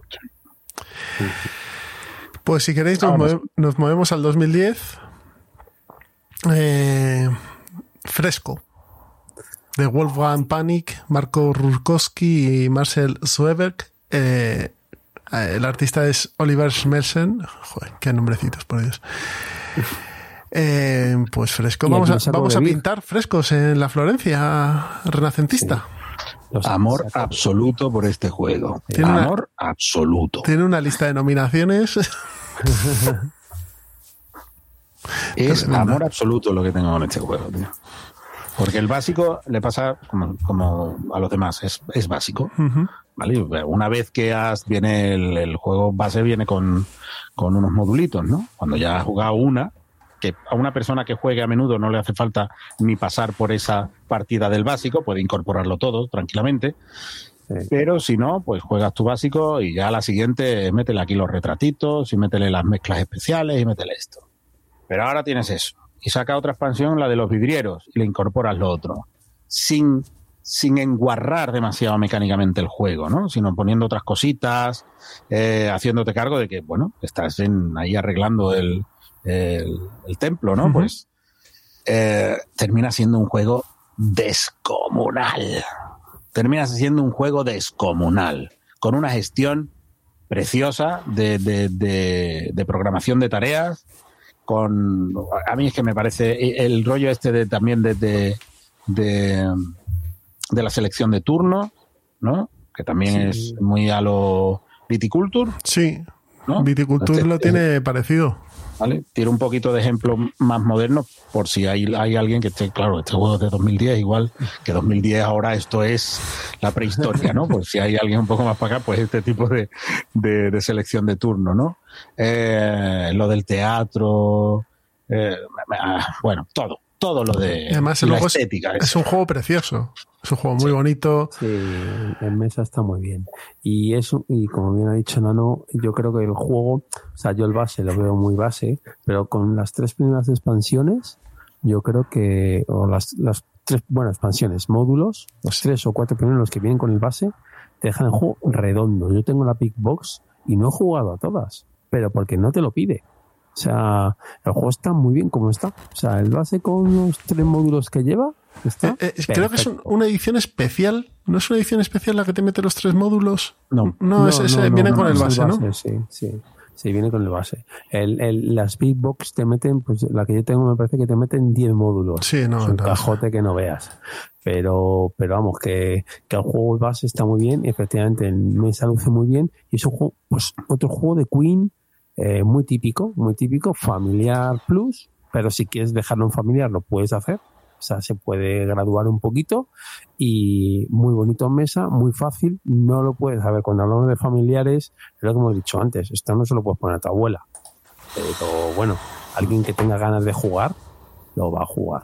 Es un euro medio. Mm, Sí. El, el- el- el básico con los tres modulitos, yo creo que es una definición de euro medio casi perfecta, perfecta. Pues movemos un año más hacia adelante y vamos con un auténtico juegazo de Matías Kramer. Hombre. Lancaster. No, perdón, perdón, que me he equivocado. No, de no, Donald no. X Bacarino. Kingdom Builder. Kingdom Builder, otro señor juegazo. Dos reglas y media y muerte y destrucción. Sangre por todas partes. ¿Qué haces? Sí. ¿Por qué me estás encerrando? ¿No tienes otro sitio donde irte? ¡No! ¡Oh! Spiel de Yares del 12. Muy merecido. Sí. Muy merecido. Sí, pues le dieron uno de palos. Este juego ha tenido muchos palos inmerecidos. Yo creo que porque esperaban otro dominio, ¿no? No sé muy bien el por qué. Joder, Pues se llevó tres Golden Geeks, ¿eh? El de mejor familiar, mejor abstracto y nominado a mejor miras abstracto encima. En la BSK, en el momento, cuando fue, o en los foros y tal y cual, lo ponían a parir, el juego. Tú lo juegas y dices, ¿pero cómo puede ser? Pues es que es brutal, efectivamente. Con, Las Lo malditas expectativas. Las expectativas y también el hecho de que parece que el juego juega por ti cuando no sabes jugarlo. Pero si las partidas son muy cortas, o sea, una partida son media hora, por ahí, un poquito más. Eh, ya lo ves. O sea, se ve. A ver, es, es un juego que quizá, lo que dice Roberto tiene razón, que quizá en la primera partida te da la sensación de que no has hecho nada. No, es Que claro, te, claro, que te ha llevado- que, que te ha pasado todo por encima y no has podido hacer nada. Pero luego si te pones a pensar y juegas una segunda partida, te das cuenta que tienes mucha capacidad de acción. Y sobre todo, que tienes que meterle el codo en el ojo al de al lado. Sí, sí. Y que tiene, y, y que tiene un punto de azar que hay mucha gente que no le gusta. Que las cartas salgan y los territorios no te salgan donde en ese momento te vendría fenomenal, pero es que te ha salido en la otra esquina del mapa. Bueno, pero es saber adaptarse. O sea, yo tampoco, o sea, sí es cierto que tiene cartas y tiene azar, pero además, como se, me parece que vienen las reglas de que tú tu carta la miras ya para Sí, el sí, sí, tú- tú la sabes. todo preparado. Entonces, eh, eso me parece brutal. Yo creo que es la definición que sí, yo- de que no se puede hacer más con menos. Eso es. Yo, yo creo que tiene margen de maniobra sobrado el juego para, para que no te dé urticaria el, el- el azar, ¿eh? Yo creo que tiene margen de maniobra sobrado. Y luego, eso es lo, lo que tú decías, Jesús, para mí es, es- tú juegas, eh, es un juego sencillo, ah, vale, está, bueno, bien. Pero luego cuando juegas la segunda y ves realmente de qué va el juego, de qué va el juego, sobre todo cuando hay cuatro jugadores en la, en la mesa, que eso es un sin Dios. Eso es un sin Dios. Entonces, cuando te das cuenta realmente de, de cuál es el trasfondo del juego, tú dices, ¿cómo se ha podido generar esto con dos reglas? Una y dos reglas. Se Ya acabó. está. Ya está. Unos, unos factores de puntuación y, y- y se acabó y ya está. Sí, a mí me parece maravilloso este juego. Yo además tengo yo todas las experiencias que he tenido con Kingdom Builder han sido muy positivas. No sé, puede haberle jugado alguna decena que otra de, de partidas y siempre ha sido muy positivo. Y la última vez que fue que cuando se lo jugué con, con mi mujer, simplemente ver que ella hizo así, otra ya. No, no, no, no, no, no, no. Cambia las losetas, cambia el tablero y no, no, no recojas, cambia el tablero, otra ya, ahora. Tres seguidas de, de, de decir, que no me lo puedo creer. No me lo puedo creer como solo con esto. Pues sí, señor. Sí, la- el- por, por poner un apunte, han- ha salido el año pasado, si no me equivoco, una reimplementación del Kingdom Builder en invierno. Sí. No sé muy bien cómo será. Tiene, algo de gestión de dinero y demás que le han metido. Pero vamos, yo me quedaría con el original, ¿eh? O sea, no hace falta tocarlo. Como está, está. Reeditado por Devir, además, hace poco. Sí. Y sí, a- hace también a muy sí. buen precio este. Kingdom Me Builder. gustaría meterle alguna expansioncita. A ver, como nómadas o algo así, me gustaría meterle ahí algo de esto, a ver cómo. Sí, porque además chuta. es sencillo, es sencillo de meter. Este juego, te, te- el modulito es como el fresco, que son módulos pequeños, autocontenidos, entonces es, es fácil meter un módulo y decir, pues este no me gusta, este sí, este le dejo, este, este no. Quizá en el base lo que me pasa a mí es que los objetivos me suena a mí que son demasiado pocos. Es decir, como le des unas cuantas partidas, seis, Poca siete variedad, partidas- ¿no? Sí, seis, Bueno, pero partidas eh, ya lo ya, es que creo que la, realmente la, la variabilidad del juego no está en sí en los objetivos, sino, sino en lo que está ocurriendo en, en el tablero, ¿no? De, de cómo gestiona y de cómo, de cómo in- de esa interacción Sí, directa, indirecta contra el resto de, de jugadores, ¿no? Creo que es ahí realmente donde está la diferencia de las experiencias entre partidas, ¿eh? No, no, sí, no, no, sí, sí, sí, pero el problema es que los objetivos en este juego sí que pesan bastante. Es decir, si tienes que mirarlos desde en cuanto salen en el minuto uno y decir, vale, Sí, sí, ya, sí, sí, ya sí. lo Sí, tal. sí, sí. y- Hombre, son, aunque son pocos, hay bastante combinatoria, ¿eh? Te pones Claro. eh, Por- Sí, sí. Claro. Y, y Claro. bueno, y luego. Sí, No, no, di, di, di, di, di, Nada, un segundo, que en BGA está súper bien Sí. implementado. Sí. O sea, es para jugarlo ahí, puedes echarte partidas. Eso sí que es un, es un pozo de tiempo en BGA.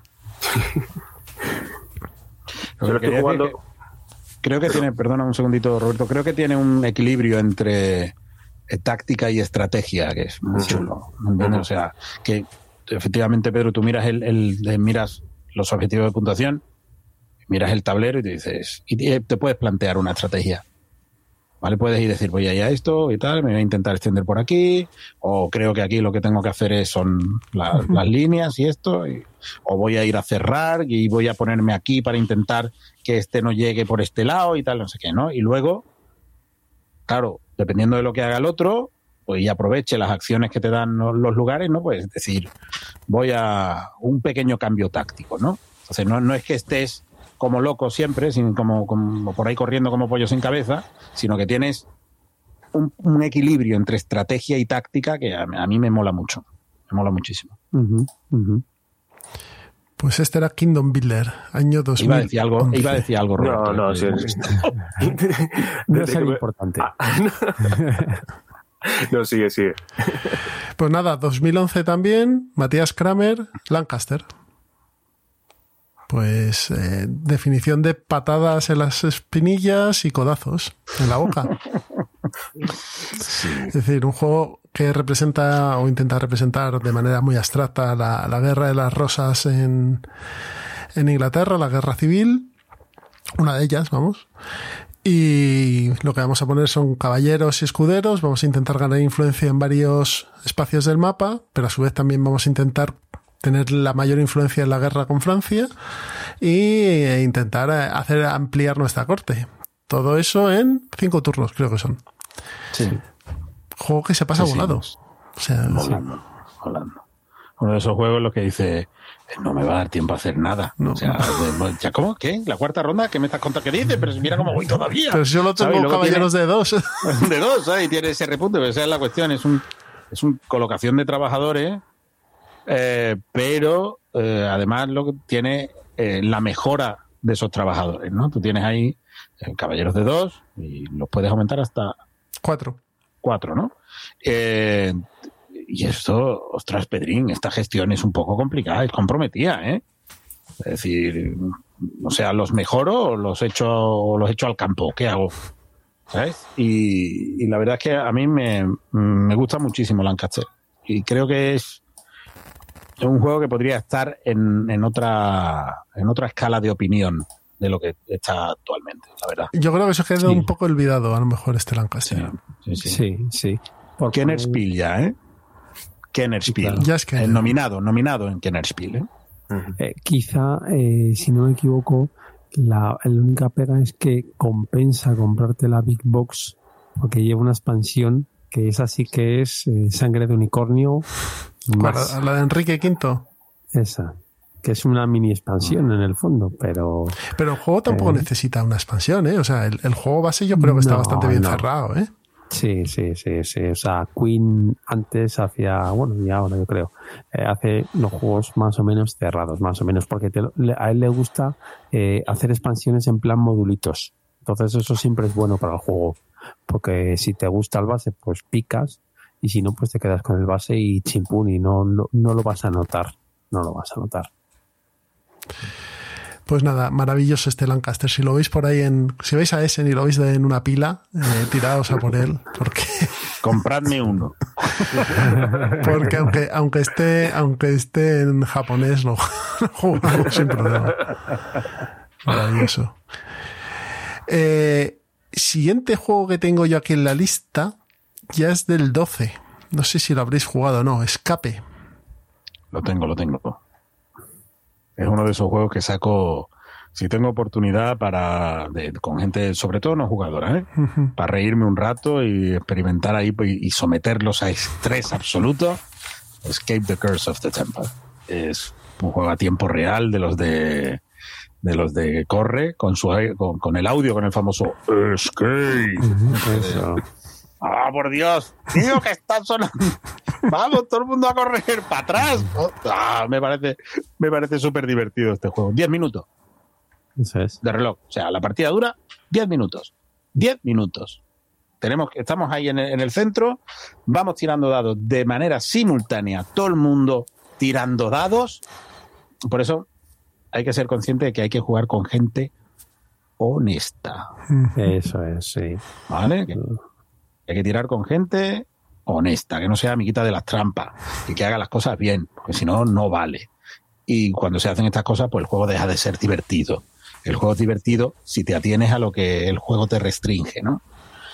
Y tiras los dados y tienes que sacar una serie de, de- iconos concretos, de resultados concretos para poder avanzar, para poder saltar, sacar loseta, para poder eh, invocar la- las piedras y a medida que las vayas invocando, eso te permitirá, te facilitará la salida luego, si las encuentras, claro está, que tú tienes que ir mazmorreando por ahí, extendiéndote por todos lados, hasta que encuentras la salida, igual puedes salir, igual no, porque resulta que a mitad de partida, cuando ya estás muy lejos del punto de salida, empieza aquello a decir, hey, que tienes que volver para atrás, ¿eh? Todo el mundo para atrás, la casilla de salida.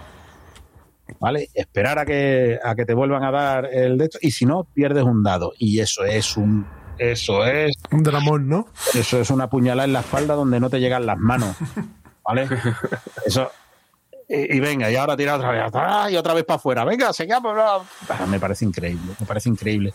Tanto que es un juego que cuando tú lo juegas las primeras veces y te haces a él, dices, no sé dónde leche voy a meter una expansión. Si es que voy siempre de, voy, voy siempre de tiempo, que, que aquí en el cuello, ¿sabes? Tengo aquí eh, el puñal en el cuello siempre con, con el tiempo. No, no, no llego, no llego a la puerta. ¿Dónde meto ahora otra cosa que me haga, que me obligue a algo? No sé si conocéis las expansiones, pero No. una es acompañar a un fantasma hasta un sitio. Sí, sí, sí, sí, sí, las conozco y, y- y es el típico juego que dices, es que no, para no, no, no. Es imposible. No, es imposible. no. Es imposible. Las maldiciones, las chorradas de las maldiciones. No, pues ahora tienes que, que- tienes que jugar en silencio.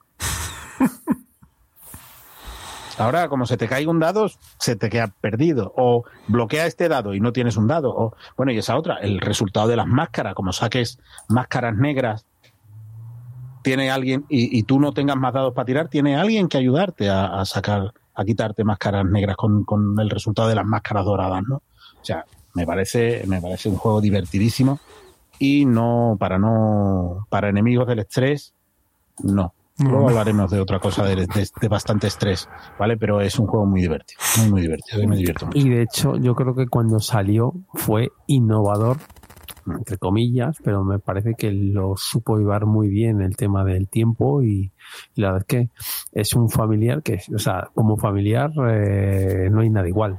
Porque tienes otras cosas como el Space Alert, que también es a tiempo real, pero es otra cosa. Es para otro público.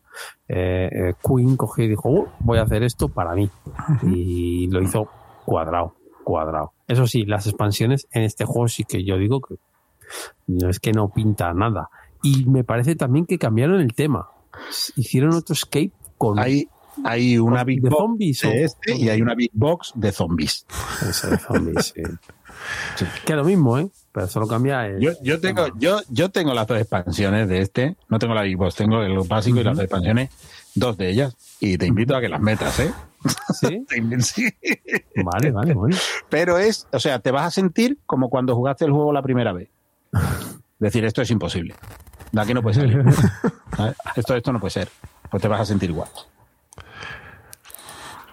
Pues nada, escape, eh, la maldición del templo de Christian Admundsen Otsby y nada, así Spiel de Yares del año recomendado mm, y del 13 de los Golden Gates, pues eh, nominado a mejor juego más innovador, a mejor party y a mejor juego familiar. Y esto no estamos hablando de los, de los premios húngaros ni nada de esto, pero vamos, que, que se los llevan. no, no sé si tienes alguno más, pero yo me voy a mover a 2013. Mueve, mueve. Amerigo. Aquí me pilláis, ¿eh? Pez totalmente esto. Creo que Pedro lo había jugado. Sí, pero paso palabra, ¿eh? Que- quiero decir que hace mucho tiempo y no he podido eh, estudiármelo mi banco de datos, revisitarlo otra vez. No. Pues no eras, el único que lo había jugado. Vaya, vaya. Pero hay que De decir que Stefan- es un, Stefan es un, es Sí, un recomendado del, del Kenner Spiel, ¿no? De Es un Kenner. recomendado del Kenner Spiel del- Ojo, pero ya solo tiene dos 14. nominaciones, y del Kenner. Ah, O sea, igual Claro. es familiar, ¿eh? Pero ya es, ya pasamos al Kenner, ¿no? Pues nada, Amerigo, juego de descubrimiento de, de- del amigo Stefan Fell, 7,5 en la BGG, 5.600 ratings. O sea que algo tendrá. Eh, mm, Pedro lo ha olvidado, así que también Sí, puede ser que no tenga nada. pero, eh, joder, es que cuando juegas tanto juego encima. Ya, de ya, ya, ya. Por eso digo que si no ha dejado una huella en ti será por algo. Una sola partida, que eso es para hablar otro día. Las cosas, pues, es, o sea, es que nada. O sea, nada. Pues del 2000, eh, el Amerigo era del 2013, me voy a ir al 17. Vamos a parar en el 15, hombre. Vamos a parar en el 15. Pero muy brevemente, ¿eh? Treasure Hunter.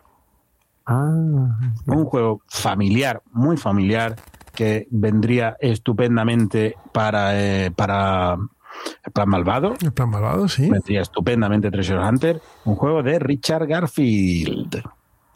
Ojito, ¿eh? Ojito. Muy familiar, ¿eh? Pero muy divertido para jugar con. ¿Te puedes con creer que yo he ¿eh? estado mirándolo este para comprarlo? Porque vi que estaba muy baratito, muy Muy baratito. barato, muy barato. Yo, para jugarlo con chavalería, me parece estupendo. Y que tú no te mueras de. De que, que no, te, no te quieras tirar por la ventana, ¿no? Mm. Pues nada, Treasure Hunter de, de Richard Garfield eh, del año 2015 y 15. s- sin nominaciones, Nada, no, no, no. Este pasó por ahí como. sin pena ni nada. gloria. Pues en el 2017 yo tengo Merlín de Stefan Fell y Michael Rienek con Dennis Lohausen de artista. ¿Quién lo había probado este?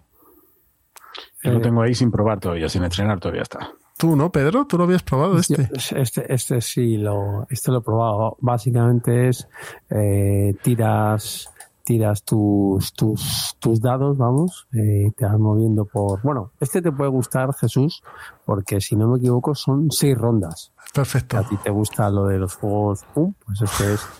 Si no me equivoco eran seis, seis rondas, entonces tú tiras tus, tus dados y vas moviendo a tus a tus meeples. Tus eh, caballeros, ¿no? De- Sí, a los escudos, bueno, creo que se llaman henchmen en a tus ayudantes en- por el por el por el tablero. Entonces, eh, bueno, eh, pues se puede mitigar un poquito la, el azar y tal y cual, porque puedes, si no me equivoco, hay un recurso que es la manzana, te permite el cambiar un, dado y elegir la cara, y luego también hay unas banderolas por ahí que te permiten hacer cosas. Entonces, eh, luego tú tienes eh, tus, tus ayudantes y cada uno hace una, una acción única.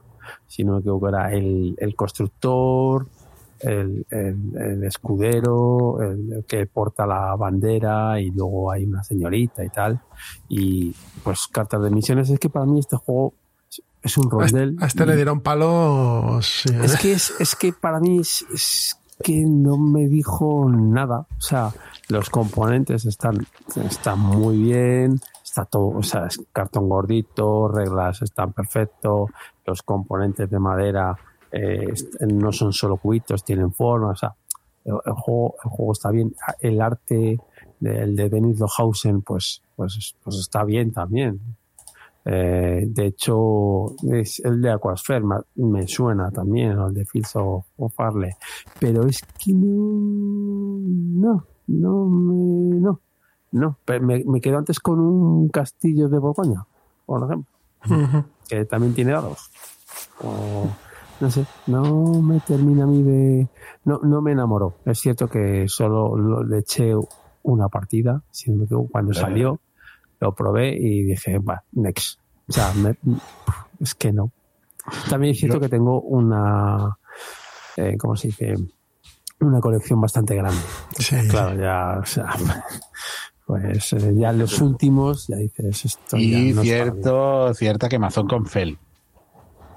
Bueno, a ¿O mí no? Fel, sí, ah, bueno, a mí Fel me gusta, pero es cierto que me gusta el, primer Fel, el Fel de los orígenes. Este no. Me gusta más el Roma que el Merlín, ¿no? Me gusta más el Roma que el Berlín o... Yo recuerdo cuando le dije a Black Meeple, oye, el Berlín este, que es de, de Stefan Fell y, y Michael Riene, que dice, pues espero que sea más de Riene que de Fell.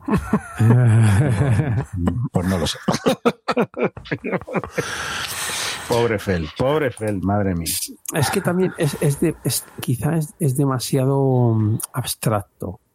Entonces es- tú juegas y es un abstracto con dibujitos. Entonces, por eso yo creo que también le dieron palos. O sea, y, y- y yo no lo, o sea, no lo he jugado lo suficiente, pero según dicen, si le echas unas cuantas partidas se le ven las costuras. Sí. Parece ser. Te sacaron expansión y todo, ¿eh? Claro, para evitar eso. Para ayudar. Pero de arreglo, ¿no? O sea, una expansión de arreglo.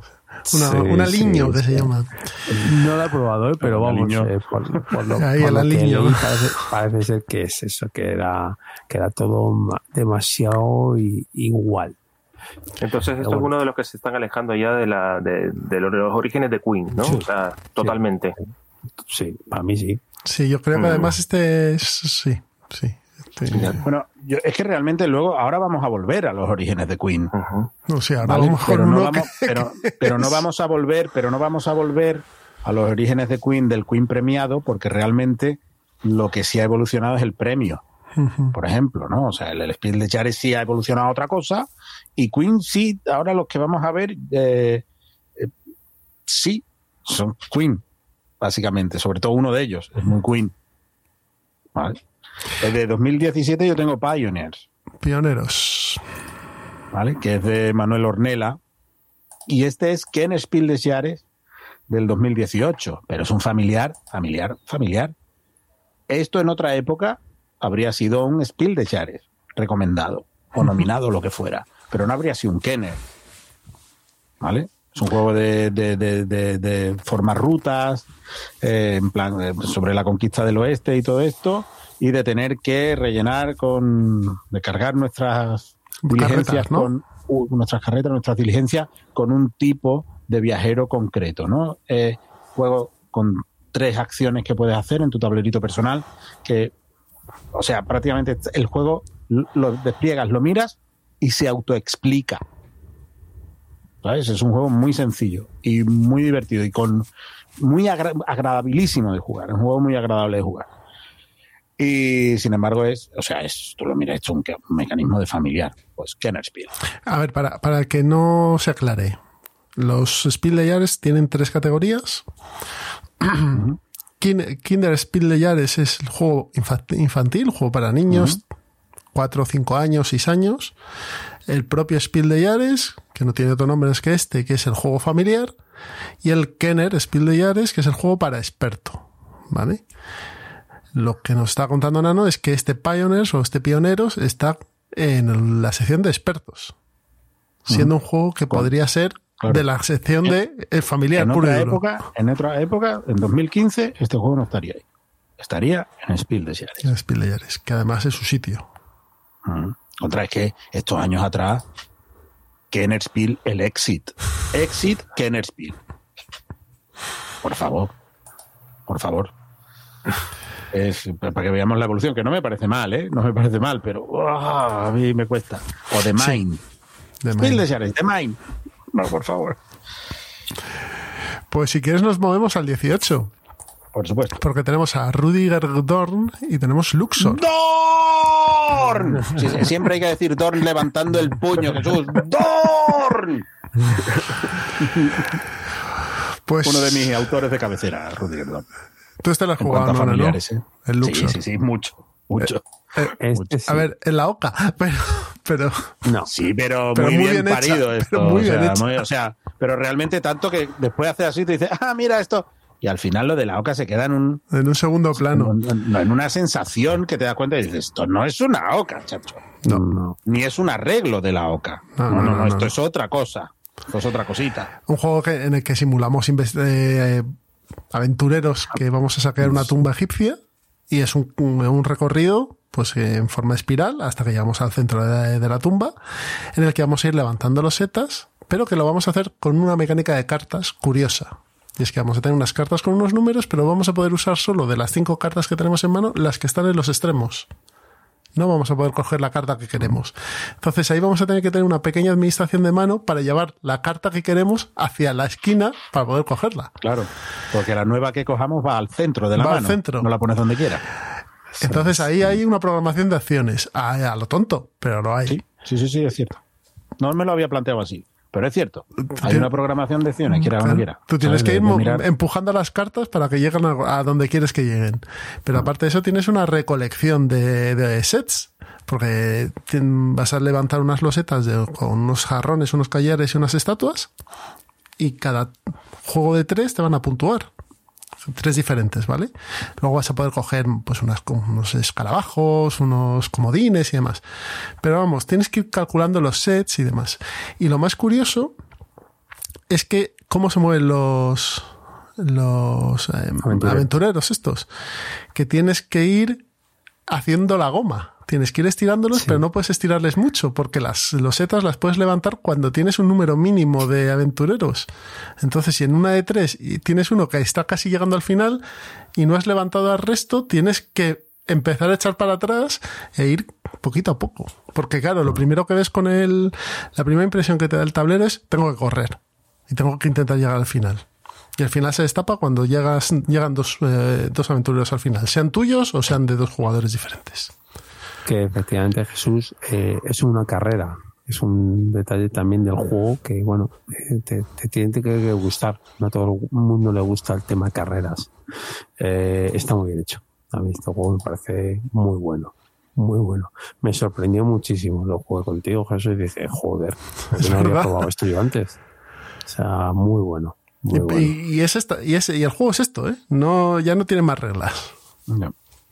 No, no. Una producción fantástica. La producción es súper chula. Y yo es que Dorn es un tío que es- siempre lo que haga le tengo que echar un ojo. O sea, igual que hay otros que lo que saque lo pongo en cuarentena, como, no sé, como Fight Duty, por ejemplo. Bueno, Lo que saque va a la cuarentena.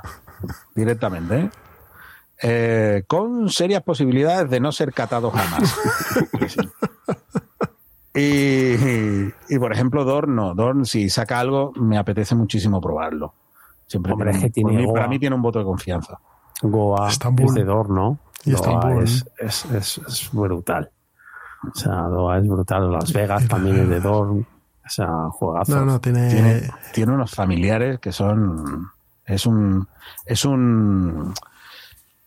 Es un, es un diseñador que marca ese ejemplo de regularidad en, en la calidad de su diseño. Estos son estos diseñadores que se han quedado eclipsados por ciertos diseñadores estrellas. Sí. Pero que te pones a mirar su lista de juegos y dices, pues este tío tienes 10 o 12 juegos que son maravillosos. No, se, ha- se ha quedado eclipsado. Yo creo que esta gente se ha quedado eclipsada por el Kickstarter. Yo creo que para mal ha ha hecho muchas También. cosas mal. Yo creo que una cosa no es excluyente de la otra, ¿eh? Creo que Sí, sí. Jesús tiene razón, pero tú también. Claro, el, el- el- el problema es eso, que ahora las editoriales prefieren tirar de Kickstarter. Entonces un Kickstarter es otra cosa. Es otra cosa. Y esta gente no hace ese producto o no suele hacerlo. Eric Melange es el, así, el más famoso que se ha lanzado a estos temas, pero a mí personalmente en Kickstarter yo creo que a- sus resultados son regulares. Entonces, son otros tempos, otros tal, porque claro, tú cuando tú sacas un Kickstarter, aunque estemos extendiendo un poquito del tema, eh, tienes que dar stretch goals o dar cosas. Porque Kickstarter es dar cosas.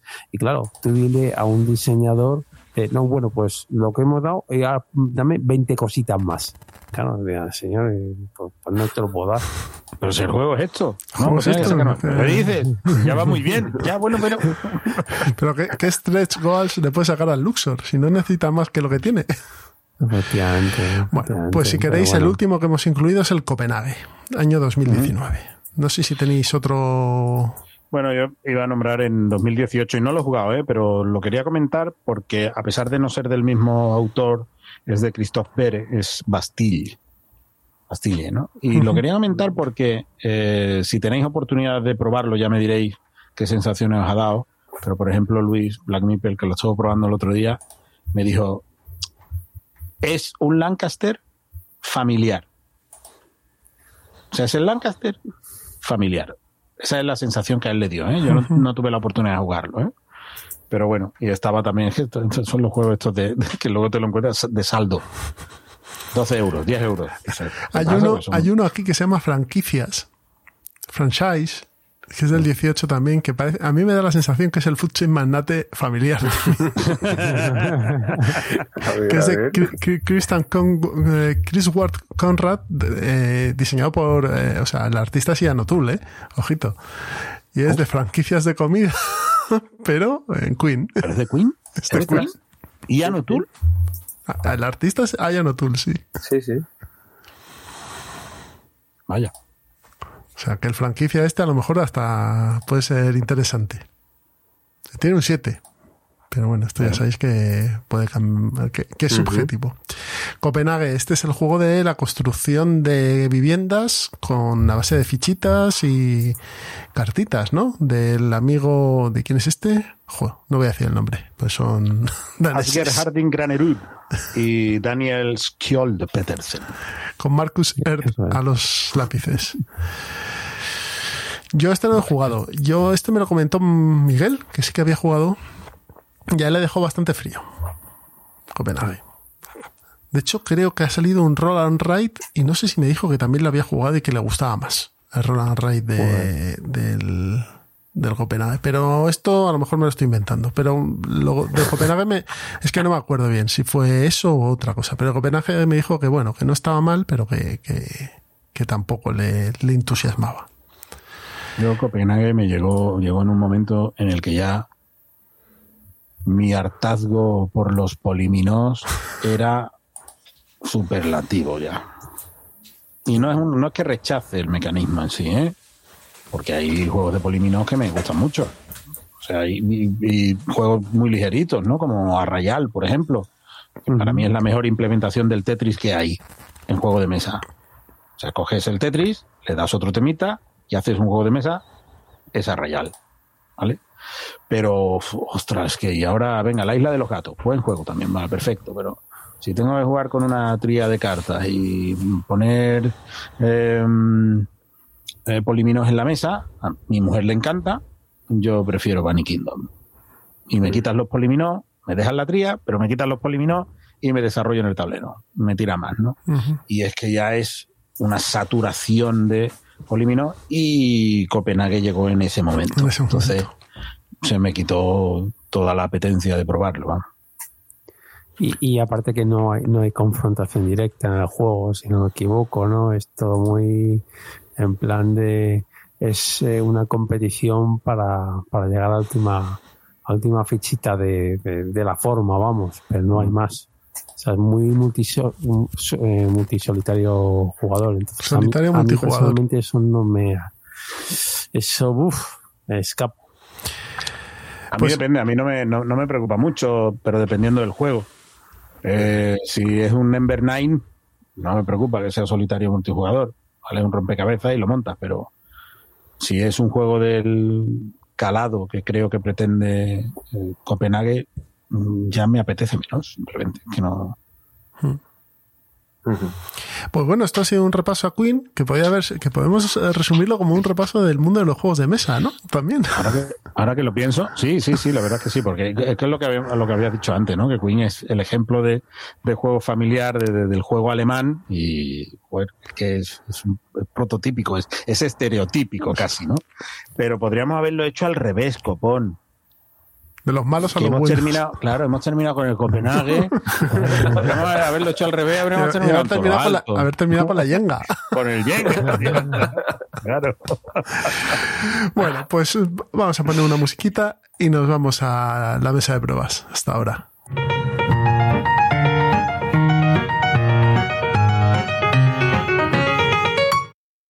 Ya estamos sentados en la mesa de pruebas y vamos a hablar de lo último que hemos jugado en estos días, estas tres semanas desde el último episodio.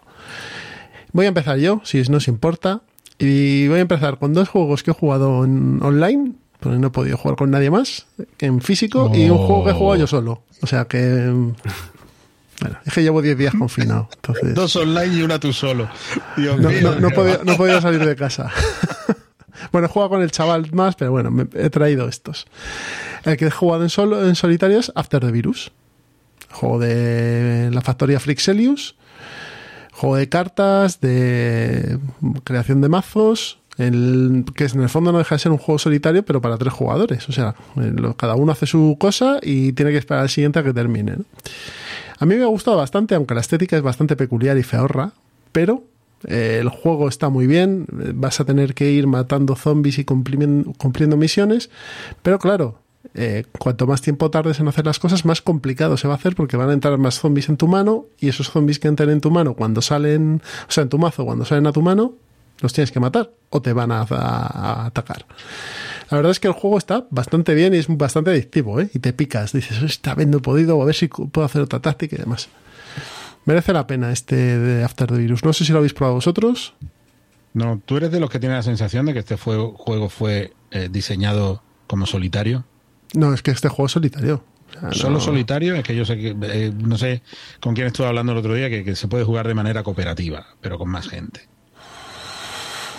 O dos, tres, no recuerdo. Se bien, puede ¿eh? jugar hasta tres, Sí. pero cada uno hace su misión. Y, luego Ah, tienes vale, que esperar. cada- Por separado, cada uno a, a su bola, pero misiones diferentes. O sea, No, la misma misión, pero hacen los tres a la vez.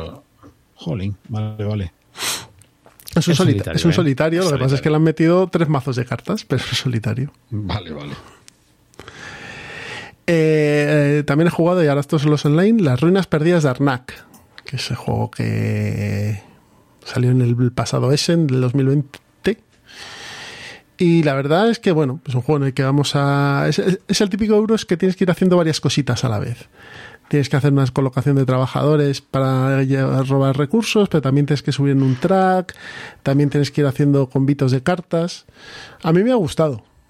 Me ha parecido, no me ha parecido original, pero bueno, me ha, me ha dado buenas sensaciones y, y lo he pasado bien jugándolo. No es, Pedro, ya sé que me vas a sentar ahí con, con el rejón. No es una cosa espectacular que digas, "Oh, menuda, ha cambiado mi No, vida. y- no, pero y- está, está bien es parido. Es bonito. Es Sí, bonito. es bonito. Las- en digital las no, lucen. Pero Las cartas son bonitas y, y- y a ti te gusta porque es que eh, ya nos conocemos desde hace tiempo y todos los juegos que tienen turnos fijos Me ya para encantan, ti sí. es mínimo dos. Ya son dos Eso ya empieza con un más dos en la nota. O sea, esto de acaba cuando sumes 800 puntos, no. O sea, dígame usted, ¿cuántas rondas son? ¿Seis? Pues ya me planifico yo. No, no, sí, es, a ver, el juego está bien hecho. O sea, las cosas como son, mecánicamente es un tiro, pero para mí a día de hoy, eh, pues es uno más. Hmm, es es El- cierto, el no, no aporta nada de- diferente. No, el tema de deck building no es tal, que tanto dicen, si robas cinco cartas, seis, no, no te da tiempo tampoco a, a hacer un mazo muy No, no, no, grande. De hecho, tiene que ser un mazo con muy pocas cartas y que esté muy depurado. Esa es la gracia que tiene. Y Ese es el secreto de casi todos los constructores de mazos, ¿no? La optimización de tu macete para que esto. Lo único que pasa es que, claro, si me dices que va a ser turnos fijos y no te va a dar tiempo a sentir ese desarrollo de mazo. No, no, no, no lo puedes ciclar todo, ¿no? mucho, ¿eh? O sea, no puedes Claro, sacar no cartas. no, no se cicla mucho. Entonces es Ya, el- ya, ya. en el quinto turno a lo mejor pues haces ahí un combo guapo y sacas cuatro cartas seguidas ¡ah! y ya. y ahí se quedó. No sé si lo habéis probado vosotros, Roberto. No, Nano. no lo he jugado. Yo no lo he probado y tengo muchas ganas porque la verdad es que estoy escuchando cosas muy bien. Creo que es el pelotazo de este año. Por lo que llevamos Sí, de año, de- creo que es el pelotazo, ¿eh? Sí. De los más sonados, sí. A mí, Pero yo- vamos, a mí me gusta más Panam. Me parece más diferente Hombre. Panam que Pero es de- Arnak. Arnak está muy bien parido. Hombre, ¿eh? También, es es verdad, es verdad. Son de la misma época. es ¿verdad? buen juego. Pero Panam tiene un girito de algo que, diferente que, sin, sin innovar nada también, pero de algo diferente que, que a mí me, me agrada más. Pero este juego, Bueno. ¿Solo lo has probado en línea tú, Jesús? sí, claro, es que no. Bueno, pruébalo en mesa porque todo cambia. Claro, claro. Yo. Esto es una. Unas partidas en línea, luego hay que verlo. Y online también jugué con estos dos señores. El, City of Big Shoulders. El, Muy bueno. El de Chicago, City of Big Shoulders. Es un juego económico en el que vamos a tener unas empresitas. A ver, tiene. Este juego le, le dieron palos, yo creo, porque querían que era un 18XX y no lo es. Lo único que tienes acciones. No, tampoco tienes acciones. Bueno, sí, sí tienes acciones. Bueno, perdón. sí, sí, Sí, sí, tiene sí. participa- Tienes empresas, acciones y demás, pero en el fondo no dejas en colocación de trabajadores y una selección de losetas. En el fondo es lo que es. O sea, las acciones y demás y las empresas están ahí, pero, pero la chicha del juego está en el tablero de acciones del centro. ¿Pero tiene especulación bursátil o no? Sí, sí la tiene. Sí, pero, pero Lo- poca. Es que, pero de todas, de todas formas nosotros jugamos a la versión amigable. Claro. Porque sí que hay una en donde sí que te puedes desprender de la, del certificado de presidente y hacer primero, o sea, vaciar la, la tesorería de esa empresa y tirársela luego a, a tu oponente. Así, con felicidad. Ala, para ti. Y entonces al otro le, le haces mucha pupa. Así que sí que tiene, sí que tiene más chicha de lo que parece. Bueno, en pues la versión sentido. amigable es muy amigable. entonces.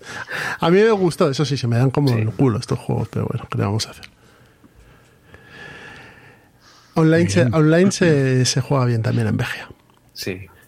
No, no, están, están los a tope, ¿eh? están a tope. Están, con- están mejorando la interfaz a muerte y están. O sea, están haciendo una señora plataforma lo de la VGA. ¿eh? Asmodee, que está ahí con su Ahí, tentáculo. Está soltando. Insuflando pasta ahí. Bueno, no, no. Bueno, ¿qué- yo ¿A qué dado tú? Voy a hablar de, de- de tres cosillas. Una mm, pequeñita que es Plata, que es un juego de bazas que, Mm. que ha sacado Zacatrus hace no mucho, no me acuerdo ahora mismo del, del autor. Ah, no me acuerdo. Y mm, es un juego de bazas que creo que puede entrar muy bien para cualquier tipo de, de jugador, porque es un juego de bazas con dos palos únicamente. O sea, está la plata y está la cuarcita. Ya está, punto. ¿Vale? Son eh, 60 cartas, 15 son de plata, 45 de cuarcita. Eso es lo que hay. Numeradas del 1 al 15, la plata, y la cuarcita también del 1 al 15, pero tres copias por carta, ¿vale? Para hacer las 45. Y se reparten, eh, se reparten las cartas entre todos los jugadores, ¿no? Y se, y se, y se van jugando de manera que tú tienes que jugar un, un tipo de, de mano, ¿no? O sea, el, jugador que va de mano lanza la jugada que va a tener que seguir todo el mundo, ¿vale? Entonces, no es que el- el- el obligado sea el palo o el valor, ¿vale? En este caso es, no es el palo, en este caso es el tipo de jugada y el valor. O sea, si el jugador de mano suelta una única carta, el resto, esa, esa ronda va a ser de una única carta. Lo único que pasa es que tienes que ir aumentando el valor siempre, el que saca el valor máximo es el 15, el primero que suelta un 15 se la lleva, ¿no? Si quedan 15, si no, si se pasa y ya no hay más nada que echar, pues el que tenga, o hayan pasado todos, el que, el que haya echado mayor valor, ¿no? Eh, en la otra mano que se puede jugar, la otra jugada que se puede hacer son iguales. Que es echar el número de cartas que tú quieras iguales. Desde una pareja o un trío o un póker o las cantidades de cartas que tú quieras que tengan el mismo valor. Zasca. ¿Vale? Entonces el siguiente está obligado a echar el mismo número de cartas con un valor superior. O sea, si yo he hecho 4 5, el siguiente tiene que echar 4 6. ¿Vale? Eh, y la otra es una escalera. Tú puedes hacer una escalera de la cantidad de cartas que tú quieras y del valor que, que, que quieras consecutivo. O sea, si yo hago 2, 3, 4, 5, la suelto, el siguiente como mínimo tiene que hacer 3, 4, 5, 6. ¿Vale? La ronda acaba cuando un jugador se ha quedado sin carta. Pero ahí entra un poco el asunto de la gestión de si yo me suelto muchas cartas, eh, empiezo a no poder participar de, de la baza, de, de, poder pujar por la baza, ¿no? Que, que, me, que me, va a venir. Uh -huh. Porque al final las únicas cartas que puntúan son las de plata. Las de cuarcita no puntúan. Y hay 15 cartas de plata. De hecho, está muy bien medido porque las cartas de plata de valor más alto te dan una pepita, o sea, un punto. Uh -huh. Mientras que las cartas de, a medida que va bajando el valor de la carta, van aumentando los puntos que te dan, ¿no? Pero claro, tienen menos fuerza a la hora de tirar la baza, ¿no? Y es un juego muy sencillo, que tiene dos reglitas, tiene esto de interesante, creo, el, el tipo de, de, mano que tienes que jugar. Y pero es, o, tiene otro sabor que otros giros, que otros juegos de baza, que al fin y al cabo to, termina todo el mundo diciendo ah, esto es una pocha. lo termina diciendo, esto es la pocha. Estoy viendo que, que, va de 2 a 6 jugadores. ¿A 2? Sí. ¿Funciona o...? Eh, bueno, yo creo que a partir de 3 es donde... Vale. Eh, se puede jugar, ¿vale? Y hay un tira y afloja chulo, pero no es como realmente cruje este juego. Es de Dominic, Dominic Crapuchetes. Capuchetes, capuche, Crapuchetes. Pero, pero y una cosa, se puede jugar no. por equipos. Se puede jugar por equipos. ¿Ah? O sea, a seis jugadores son dos tríos. Do, o, sea, o sea, se juega por eh, dos tríos o, o, o, tres parejas. ¿Vale? O sea, vale, vale. ese puntito también. Que bueno. por lo que has explicado me, me recuerda al Tichu. Un poco, Tiene sí. mucho rollo de Tichu. Le faltará la bomba y el dragón y el perro y eh, tal, pero es muy Tichu eso. Pero, sí, pero bueno, ya te digo, son lo bueno que tiene es que eh, creo que es un poco más accesible que el Tichu. Sí, sí, no, ¿vale? claro, claro. El, el, Tichu es, es, es el mus de los juegos de mesa modernos y tiene la complejidad del mus y la y la complicidad entre sí, las parejas claro, del claro, mus. Claro. Esto es aquí puede ser individual o puede ser por equipos, ¿no? Y además tiene otra cosa también, que el primero que se descarta coge la ficha gorda de, de puntos, hay unas fichas, ¿no? Ah. Eh, el siguiente que se descarta coge la siguiente, mm. y el último se lleva nada. Entonces, claro, tienes que medir que si suelto muchas cartas, si no suelto demasiadas, si, si me quedo y cojo cartas o me voy ya por la ficha, me voy de aquí de la mina y me pillo la ficha. Está muy, muy curioso. Los juegos, los juegos, de baza son la, la, auténtica salud. Sí. También se me dan fatal, se me dan como el culo. Pero me divierten mucho. Ya, nosotros hablamos, ¿te acuerdas, Pedro? Hablamos de uno muy pequeñito que se llama Mercurio, se llama Tontón, que es de la, unas cartitas Buenísimo. alargadas. Sí, no conozco. ¿Cómo? Ton, tontón. Tontón. Tontón. No, vale, vale. no, no es, conozco, es tío, nada, no, es, es, un paquetito así, pues, estrechito. Es como si fuera un paquete de chicles, que eso para empezar. O sea, y las cartas precio, son así no sé alargaditas, son como laminitas. Y la verdad es que es un juego de bazas muy divertido en el que tienes que ir pues intentando no pasarte de 12, no bajar de 5, o sea, estas cositas, ¿no? Y está muy bien el juego, se, se juega claro, en un, es un volado. Pues nada, bueno. Plata, ya sabéis, editado por Zacatrus, Dominique Crapucheta. Siguiente, Nano. El siguiente es París. ¿Pero cuál París? París? De, Porque hay el varios. de la doble K.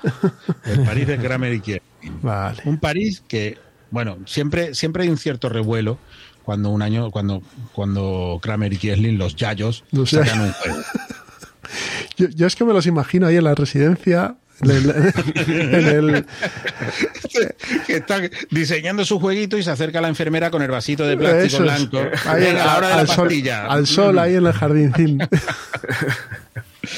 Pues eh, siempre que, que, la doble casa saca un juego o sea se genera cierto revuelo. Y después resulta que se diluye. Y ese juego al final resulta que termina teniendo un nicho y termina viendo una, una serie, una, eh, una especie de, de opinión global bastante que acepta bastante bien el juego. ¿no? Creo que esto le ha pasado un poco a París. Eh, es lo que decíamos antes, ¿no? Las, las expectativas es, es lo peor. Las expectativas es lo peor. Hay que desprenderse de esto porque si no, no vas a juzgar con justicia el juego, ¿vale? Eh, por lo que es, sino por lo que esperas que sea. Y creo que a París esto le pasó un poquito. ¿vale? Oh, Kramer y Kiesling. Despliegue espectacular. Con, con, la rotonda del Arco del Triunfo de París alrededor con los barrios. O sea, el juego es de, montaje es una preciosidad. El juego es increíble, es espectacular en una mesa, ¿eh? Eh, las fichitas de las llaves y todo esto. Bueno, pues es un juego que tiene mayorías, ¿vale? Y eh, tienes que luchar por las mayorías, pero sobre todo el drama que tienes dónde pones esas llaves que te permiten cobrar del banco o te permiten pelearte por la mayoría eh, con esas eh, o sea poner la llave en un sitio te permite hacer una pequeña gestión de recursos pero además participa en la mayoría o eh, en vez de ir a ponerla en un sitio en concreto la dejo en el arco del triunfo que ahora mismo no hace nada pero luego me va a permitir poder poner la llave donde me dé la gana ¿no? y la verdad es que lo estuvimos jugando le dimos un par de partidas a mi mujer y yo y estábamos encantadísimos con el juego Digo, no sé por qué ha recibido los palos, ¿no? Y alguno de vosotros puede tener una opinión diferente a la mía, ¿no? Pero me parece, es, es, estos dos señores saben hacer juegos. Saben hacer juegos. Y los juegos están puliditos como un espejo. ¿Mm? Y redonditos como el pomo de una puerta. O sea, esta, estos dos señores saben hacer juegos. Y, ah, bueno, está, ponte, dale una oportunidad y después otra. Y, y, intenta bucear en el juego, que vas a ver lo que hay ahí. Que vas a ver lo que hay. Es como el mus. ¿Sabes? Que ves a los tíos, eh, estás, ves a los abuelos jugando ahí al mus y dices, ¿qué hacen? ¿Qué es esto? ¿Qué? Conté las cartitas para no sé qué. Y luego cuando te pones y aprendes a jugar al mus, dices, cuidado con los viejos. La madre que los trajo, tío. Esto es, pues esto es igual. Cuidado con los viejos. Como el cuidado con los viejos. Cuidado con los yayos. bueno, es que Kislin así a lo tonto, tiene el azul de hace tres días. Sí, de hace nada, sí. Sí, sí, sí, sí. sí. Que, que, es un juegazo. Es una maravilla. Así que, bueno, ahí amarillo 114 dice que es un sudoku para monos. Pues aquí como, como monos pero, que somos nos gusta. Pero a mí me... Pero, pero es que amarillo tenéis que conocerlo. amarillo, un personaje, es el troll de guardia, pero os voy a decir una cosa, ¿eh? Es un compañero de mesa espectacular, ¿eh? Espectacular. Como compañero de mesa es impresionante. ¿eh? O sea, jugar con amarillo es la risión, siempre. Y, y, decía esto, y digo, pues bueno, pues nada, yo le dije lo mismo, digo, pues nada, aquí estoy, aquí está el, bueno, me conforma, por lo menos me dará el título de, de espalda plateada, ¿no? De gorila, por lo menos, por, por, el tamaño y esto, porque a mí azul me parece un señor juegazo. Sí, sí. Es un juego elegante, ele de, de, de, elegante. de, la definición de elegante. Sí. Hemos hablado antes de Queen y no ha salido el término elegante, cuando hemos hablado de unos cuantos que, que lo son muchísimo, ¿no? Sí, sí, lo son. Y azul lo es, azul es, o sea, y, sí. y la producción de azul es preciosa, es, sí. azul es un juego de entrada que es una autopista de entrada este, este juego sí. azul, ¿no? Bueno, bueno, bueno pues, de, de, entrada y de no entrada, porque el juego cada vez, o sea, si le echas partidas, te vas dando cuenta que tiene profundidad. Sí, sí, Sobre todo, y, a, y, escala bastante bien. A dos es un cara de perro muy guapo. A dos tiene, o sea, tiene una interacción muy puñetera, ¿eh? Sí, muy, muy puñetera azul, ¿eh? De decir, tú esa no te la comes, tú eso no te lo llevas ahora. eso me lo voy a llevar yo y tú te vas a comer cuatro que se te van ahí al suelo. Cuatro sí. se te van ahí al suelo. Y, pa, pa, pa, y, y ahí hay un. O sea, ahí, ahí a cara perro. A cara perro. Esto es a cara perro. Azul es un juego. Por eso digo, los yayos saben hacer juegos. Saben hacer juegos de verdad esta gente. ¿eh? Darle una oportunidad, que no estoy diciendo que os tenga que, jugar, que gustar obligatoriamente, por supuestísimo, ¿no? Pero darle una oportunidad a, a, que, a tener otra conversación con el juego que, que, os explique realmente cómo es, ¿no? Pues esto era París. París. ¿Y el último? El último es Rush MD. Que por eso iba a haber dicho que esto es para lo que os provoque urticaria, el tiempo real y el estrés. O sea, Rush MD es vuestro enemigo absoluto. Absoluto. O sea, si Escape la, Escape la maldición del templo era, era esto, esto es multiplicado por 10. Esta es la, la reimplementación de Kitchen Rush. el Kitchen Rush. Exactamente. Exactamente, exactamente. Que eh, era, fue el cumpleaños de mi mujer hace, hace un par de semanas. Y resulta que, bueno, pues vamos aquí a una tienda que hay en Barcelona a- y vamos a comprarte un jueguito. Venga, vamos, ¿cuál? Ella tenía muchísimas ganas de Kitchen Rush. Pero vimos también el Rush MD. El Kitchen Rush, el Ki- Kitchen Rush lo ves un poquito más recogidito, más en la mesa, queda más recogidito.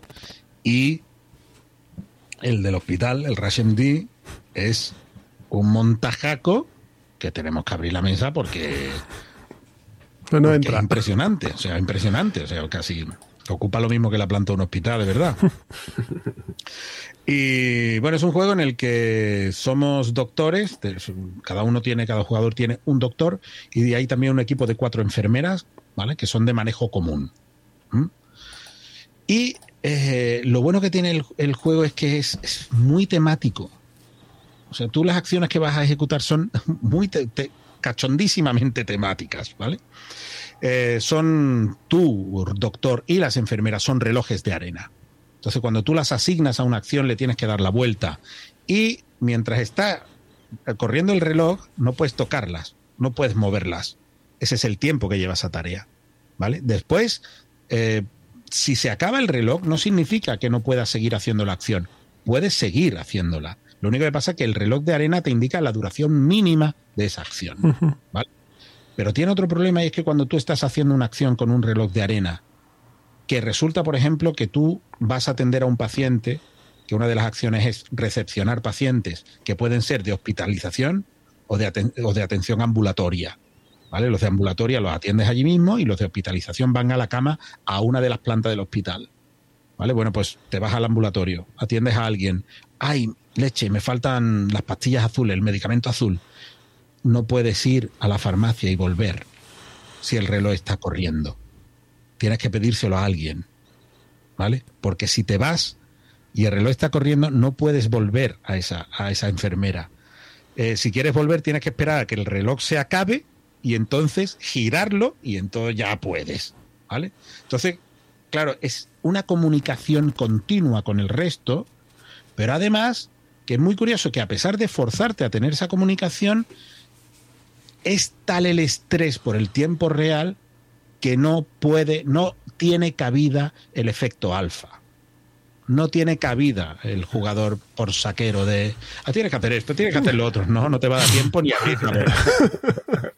No te va a dar tiempo ni abrir la boca. Entonces, una de esas, me hace mucha gracia que los pacientes hospitalizados, en la mayoría de las ocasiones, tienen que pasar unas pruebas diagnósticas. ¿vale? Y esas pruebas diagnósticas son un, eh, un análisis de sangre. Bueno, pues tienes ahí que tienes un pequeño puzzlecito que montar con piezas, pero las con, con unas fichitas, unos cilindros, pero tienes que montar el puzzlecito con pinzas, ¿vale? Otras que vienen pinzas, ¿sabes? Otra cosa que vienen pinzas es porque igual eh, el- al, al enfermo hay que operarlo y lo tienes que llevar a quirófano. Entonces, ¿qué pasa? En quirófano, tú antes has tenido que ir a conseguir órganos si, es un trasplante. Bueno, pues todo lo que tienes que manejar en quirófano es con pinzas.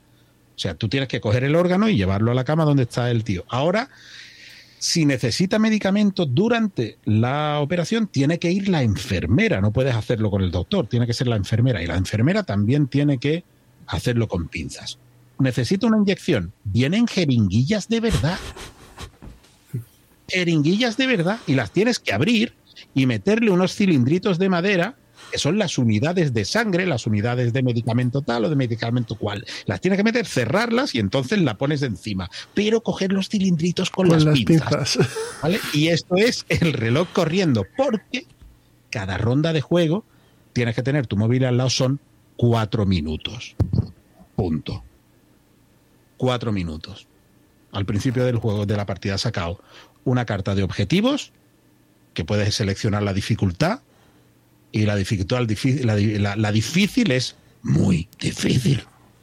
Es muy difícil. O sea, y es, es un juego totalmente absorbente. es absorbente. Nos ha chiflado el maldito juego. Es de los de sudar, ¿no? Sí, sí, sí, sí, sí. Y creo que lo he expresado con la pasión que me merece. ¿Y has probado el de el anterior, el de los cocineros? No.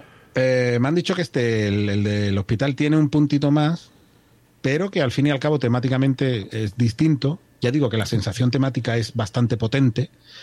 Entonces, en cuanto lo probamos, mi mujer me dijo, va a tener que caer también el de la cocina. pues nada, pues también un día de esto pues, tendremos que comprar el de la cocina también.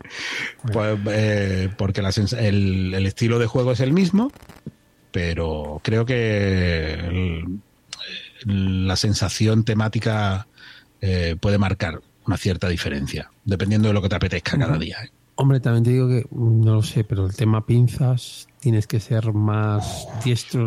Claro, es que con niños, por ejemplo, tema pinzas no lo veo. No, no, no, no. no. Esto, No, esto- pero esto no es un juego para niños, ¿eh? ni el otro tampoco. No, no lo es. El de la cocina, a lo mejor, no digo niños, digo 12, 13 años, gente que ya tiene cierta habilidad. ¿eh? Evidentemente, con un niño de 8. Bueno, si lo, si, si lo que puedes hacer en vez de darte cuatro minutos es darte seis, por ejemplo. O sea, ahí es donde tú ya tienes manejo. El reglamento dice cuatro minutos. ¿Vale? Eh, pero ahí está tu, tu manejabilidad, ¿no? Dice, vale, mi- mis hijos, la primera vez que se van a enfrentar a esto, vamos a hacer la ronda de seis minutos. Que se acaban así, ¿eh? Sí, sí, no, seis minutos pasan Se volando. así, claro. ¿eh? Muchas ¿No habéis gracias. jugado ninguno? No. No, ¿No habéis jugado ninguno de este? no, no. Vale, vale. Yo me pongo muy nervioso con esas cosas. Pues utiliza como, como herramienta. Sí, sí, para calmar. eh, templar, templar. Roberto, Vale, pues yo estoy aquí para hablar de juegos de trenes. yo vengo a ¿no? hablar de mis trenes. Señora, yo vengo a hablar de a, mí, mis me- a mí trenes. me habéis contratado para que hable de trenes.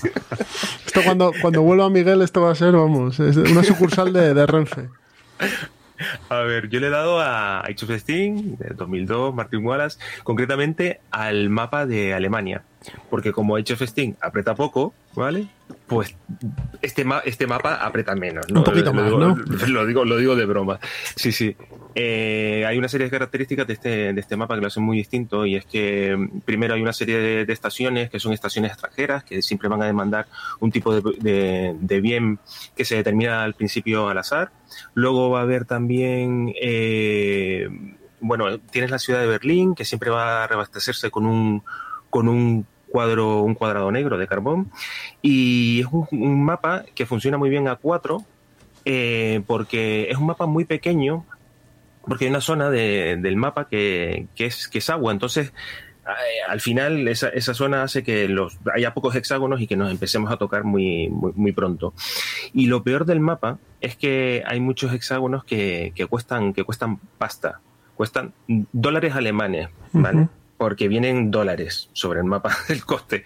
Viene de, de 6 dólares a, a 12 dólares, ¿vale? Y, y claro, esto sumado a todas las penurias que pasas cuando juegas Age of Steam, pues lo hace para, mm, o sea, lo hace especial para muy cafeteros. Ujú. Así que, no sé, yo lo recomiendo si, si sabéis ya jugar a Age of Steam y os apetece eh, ir por el lado salvaje de la vida, pues, pues venga, darle, darle a- al mapa de Alemania. Luego, por otra parte, he jugado al 18 SU, al SO, que es un, es un 18XX, pero bastante especialito, porque aquí no llevamos a la, a la, a la Pennsylvania Railroad o algo así, no. Aquí llevamos a familias de, de animales dentro de un zoo. Podemos ser la familia, podemos tener la familia de pingüinos, podemos tener la familia de, osos, de tigres, y aquí las, estas familias, que son las empresas, eh, el certificado de presidencia es el certificado de papá y mamá. Y luego los certificados pequeños son los hijos. Y lo curioso de este juego es que, aparte del tema, es que el mapa es modular. Y lo que más me ha llamado la atención es que aquí las, em- las, las, las privadas, por así decirlo, en un 18XX, aquí se llaman poderes y siempre están disponibles durante toda la partida. Y son muy locos. O sea, tú los puedes comprar y hay uno que es el poder de las águilas, que te pueden hacer, pueden hacer que tu, tu familia salte un bloqueo de, de estaciones y pase por encima al activarlo. O otro que es el, el ponga a trabajar a los topos, que puedes, te puedes hacer eh, poner una, una loseta adicional y ese tipo de cosas. Y la verdad que está muy bien como juego introductorio y también para, para la gente que ha jugado un poquito más también eh, puede resultar divertido. Tiene a lo mejor un poquito de, no sé, he visto que he jugado unas cuantas partidas ya y he visto algunas, algunas debilidades como que no puedes ganar si no tienes mayoría de acciones y cosas así, pero a pesar de, esos defectos lo considero muy, muy divertido, además que el tema, el tema es muy loco, está, está muy bien. Y luego ya por último, el, bueno, el, el Wizard, a mí me gustan mucho los juegos de bazas. Y está implementado en la VGA y pues tengo tres o cuatro partidas siempre abiertas al Wizard. Y es este juego que podríamos llamarle el papá del Skull King, porque eh, es prácticamente igual, lo que pasa es que, claro, no tiene las figuras ni del Skull King, ni las sirenas, ni nada de esto. Aquí lo que tenemos cuatro, cuatro palos de 13 cartas cada uno, y luego como figuras especiales tenemos a, los a, los a los Jesters, a, a los bufones, eh, y luego tenemos a los Wizards, que siempre ganarían eh, todas, la, todas las manos. Y al igual que el Skull King, eh, se trata de intentar adivinar o de apostar cuántas basas vas a ganar de, en, cada, en cada ronda. Y en cada ronda se va aumentando el número de, cartas en mano. Eh, no sé, está, es que yo, a mí me gustan mucho los, los juegos de basas, entonces este, este no me desagrada, y, pero aún así no está a la altura de, del Skull King es que está, estamos hablando de un juego de 1984, o sea que ya No, no, tiene, ha llovido un poco, ¿eh? ya tiene solera. Y para, para el año en el que fue concebido, joder, no sé, ¿sabes? un respeto. Es el tute cabrón, si no me equivoco, ¿no? Más o menos. Bueno, se ha reimplementado. Tú te, tú te subastado, ¿no? Sí, el tute subastado, Sí, es que Es, igual, es eso, sí, es eso. Y, y bueno, yo en el Nacional del Wizard, allá por el 2000, ya tengo cuentos del abuelo, quedé tercero. Tú Con toma los dos café, tú toma café con Kramer y Kierlin, ¿no? en el jardincito, ¿no? Más o menos. Ay, Eh, pues quedé tercero en el Campeonato Nacional de Wizard y me jorobó un montón porque los dos primeros iban a Essen a jugar el Mundial. Vaya por Dios. Quedaste ahí en la puerta de la Me gloria, Pedro. Y dije, joder. Eh, bueno, bueno, pues nada. Pues te Y toca a ti eso. ahora. Sí, eh, muy bueno, ¿eh? El Wizard. A mí es un juego que efectivamente el Skull King quizás es un poco mejor, pero es que el Wizard es del año a la tos. Entonces, Mm. tal y como está, está muy bien. Y nada, yo voy a ir ligerito, porque últimamente tengo muy poco tiempo, porque es para jugar juegos de mesa. Y nada, pues eh, voy a comentar el de sitio de Big Soldiers, como ha contado Jesús. Un buen juego económico, la verdad es que Roberto nos lo explicó muy bien. En la VGA funciona como un tiro el juego, sea, si queréis jugar en digital, eh, esa plataforma está perfecta. Y, y nada, pues es un juego económico al uso que efectivamente es que tampoco voy a aportar mucho más. Que yo creo que pasó sin pena ni gloria porque la gente se espera otra cosa. Básicamente es eso. La gente se espera otra cosa, pero es un juego que ya os digo yo que si lo encuentro por ahí, a pesar de tener muchos juegos, voy a intentar comprarlo. O sea, porque me parece que está muy, muy bien. Roberto nos ha traído una- un jueguecito muy interesante. Y termino yo rapidito con un Catán. A mí el Catán me gusta, no sé, la gente odia, eh, pues a mí el Catán me gusta. Esta vez lo jugué con, con la expansión de Navegantes, que sí que considero que el Catán tienes que jugarla con esa expansión de base porque hace el juego redondo y lo que mejoró va del- de, de la expansión es que es una caja enorme para cuatro losetas y cuatro tonterías que, que me fastidia mucho ¿Qué, qué mete el Catán el de- o sea, qué mete el, el Navegantes de Catán? pues básicamente eh, mete un nuevo recurso que es el oro y luego hace que las ovejas son más interesantes, que antes era un recurso que era, bueno, pues estaba ahí y ya está. Y lo que te hace son mapas modulares, antes estabas con una especie de isla de Catán, ahora con los mapas modulares puedes hacer eh, partidas muy interesantes eh, o más interesantes y poco más. Entiendo que al Catán habéis jugado todos. O sea que... No, yo no. ¿No? No, no, no. no. Bueno. Yo, es que yo empecé en 2015 a jugar a, a juegos de mesa así ya más. Bueno, ¿y Con qué? un, con un No. 1800 directamente. 1800. No he tenido oportunidad, sinceramente. Yo, Bueno, pues sí, ahora- yo, yo sí he jugado bastante a Catán y yo no le quito su mérito a Catán. ¿eh?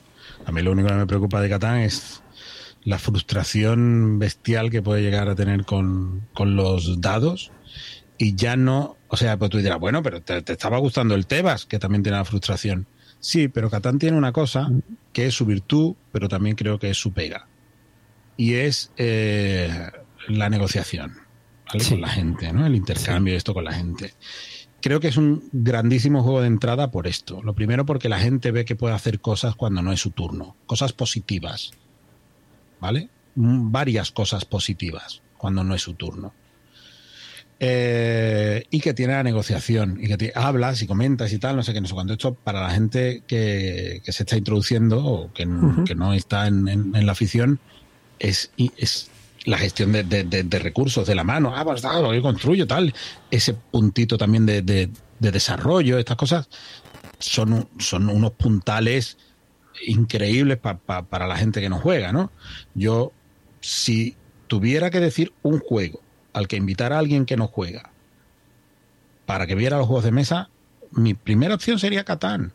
Porque es que además estadísticamente es el juego que los no jugadores más me han pedido, más me han pedido repetir inmediatamente después de haber acabado. Sí. O sea, para ellos es un descubrimiento Catán, más que el resto, ¿eh? Fíjate lo que te digo por, por todas estas cosas que tiene. Ya cuando cogen otro criterio empiezan a verle que esa frustración no, no, es, no, no mola tanto. Y prefieren unas cositas donde hay azar, pero algo más de control. Alhambra, por ejemplo. O Aventureros al tren, que es o, o o coges carta o pones trenes. Se acabó, Sí, ¿no? sí. O Carcasona, que tiene esa, ese puntito también. Entonces, pero eh, yo, si hay que jugar a Catán, se juega, ¿eh? sin problema ninguno. Pasa que yo, si tuviera que jugar a Catán, preferiría o Catán Duelo, Muy bueno. creo que, que no tiene esos niveles de frustración. No. Es un sistema de cartas que parece que no, pero cuando lo observas bien dices tú, esto es mucho Catán, mucho espíritu de Catán realmente. Sí, ¿eh? sí, sí. El trasfondo mecánico, Sí. o sea, el concepto mecánico es muy Catán, esto del, de- del Sí. Catán duelo, ¿no? Y el Catán eh, viajero de las estrellas. Ese es muy bueno también. Este es el- de el que los ha sacado- Catanes me- es con el que me quedo. El que ha sacado ahora de Vir, este Sí, cajote bueno, grande de- sacó hace un año, un año y medio. Bueno, sí, hace Año, recientemente. Ah, bueno, sí, de, Ese- sí. el, el cajote. El cajote. Eso es. Eso Cajote es. brutal. Es, es- son los cohetes. cohetacos. Eso es de plástico. Yo tengo el de- Sí, yo tengo el original de hace muy antiguo y es brutal. Ese juego está muy bien. Efectivamente, ese Catán Guay. está muy bien implementado. El problema del, del duelo que dices tú es que ocupa tanto como el Catán. Y solo Sí. para dos. Empiezas ahí a poner la filita de cartas y al final resulta que necesitas una mesa kilométrica. Sí, Sí. sí, Y en cuanto, en cuanto a la frustración, es cierto que tiene cierta matemática, es decir, puedes mitigar, pero si una tarde tienes mala tarde, te da igual y no te comes nada. Pero el problema, el problema de la, la frustración de Catán realmente yo creo que es, es los dados, pero sobre todo, sobre todo, sobre todo es cuando la gente se cierra en banda y no suelta prenda. Eso es jugar mal al Catán. Sí, o jugar en Oye, yo también lo he visto. Claro, sí, vale, a ti sí. Toma, cariño, te cambio esto. Ya no.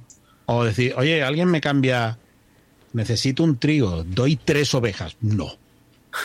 Te estoy dando tres ovejas por un trigo asqueroso. No. Sí, hombre, a ti te lo voy a dar. Claro, ¿para qué? ¿Para qué hagan la ciudad? Hombre, no me jodas. Pues claro, ¿no? Pero te estoy dando tres ovejas. Y la gente se cierra en banda, ¿sabes? Y entonces ya es cuando, cuando rompen la experiencia de la partida. ¿Entiendes? Sí, Sí. sí. Pues nada, si queréis, nos vamos, vamos terminando y nos vamos al plan malvado. Así que nos escuchamos ahora.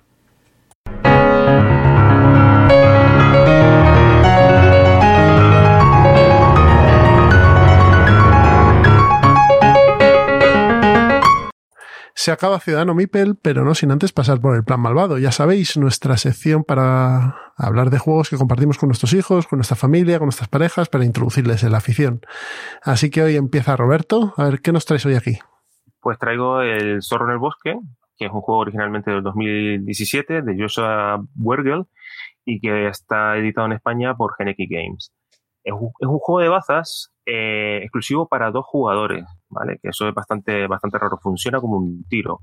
Eh, solamente tiene tres, tres palos y, la, y cada palo, eh, la carta impar va a tener un poder especial. Ese poder especial te, bueno, Quiero decir, para ser un juego de bazas, pues ya sabemos cómo va, ¿no? El primero que, que saca una carta, pues va a liderar la mano y le va a decir al otro qué es lo que tiene que tirar y si no tiene que tirar el, triunfo, que también ahí se revela al principio de cada ronda un, una carta para determinar el triunfo. O sea, funciona como un juego normal de bazas, pero insisto, en, la, en, las cartas impares tenemos unos poderes que nos permiten cambiar el palo o intercambiar una carta con el mazo y esto esto le da un punto muy chulo, muy chulo. Eh, o puedes incluso jugar una que te permite perder, pero luego liderar eh, la siguiente, la siguiente, la siguiente mano. Aparte de eso, tiene un sistema de puntuación muy, muy curioso. El juego termina cuando uno de los dos jugadores alcanza los 21 puntos y cada baza mm, te va a dar un, un determinado número de puntos. O sea, si tú en una, si tú ganas en una mano de 0 a 3 pasas, te vas a llevar 6 puntos. Si ganas 4 basas, te llevas 1. Si ganas 5, te llevas 2. Si ganas 6, te llevas 3. Si ganas 7, te llevas 6. Pero si ganas, perdón, de 7 a 9, te llevas, te llevas 6. Pero si ganas de 10 a 13 basas, te vas a llevar 0. O sea que estás a un paso de, de, de, no llevarte ningún punto. Entonces tu contrincante te va a forzar muchas veces a que ganes para que, para que, para que ganes más de, más de nueve basas y, y, te, y te quedes sin puntos. Entonces la verdad que, que, es un juego muy curioso y aparte que tiene unas ilustraciones preciosas. Y, y lo traigo malvado porque se juegan pareja muy bien y porque un juego de, de basas de este calibre se explica en 10 minutos como mucho y luego los poderes son autoexplicativos, están, están escritos en, en, las cartas, así que vamos, a mí es un juego que me, que me, que me gusta mucho, incluso más que otro como por ejemplo el Claim, que también es un, un juego de basas a, a dos jugadores, yo prefiero este porque a lo mejor eh, es, es, como un juego de basas más tradicional, más al uso. Y, y, nada, que lo recomiendo muchísimo. Es que el claim lo, lo, que tiene de los dos turnos, por así decirlo, es un poco anticlimático. Uh -huh. El primer turno para hacer tu mazo y el segundo para jugarlo es un poco raro. Y sobre todo porque una pega, ¿eh? Porque uno de los jugadores está llevando una carta que tú no estás terminando de controlar. Y en cambio, el jugador que va perdiendo sí sabe el que lleva al otro. Entonces, a ver, esto es cuestión de gusto. A mí, por eso te digo, esta, el claim me gusta, lo juego, pero quizás prefiero más el zorro en el bosque por eso, porque es más un juego de bases al uso.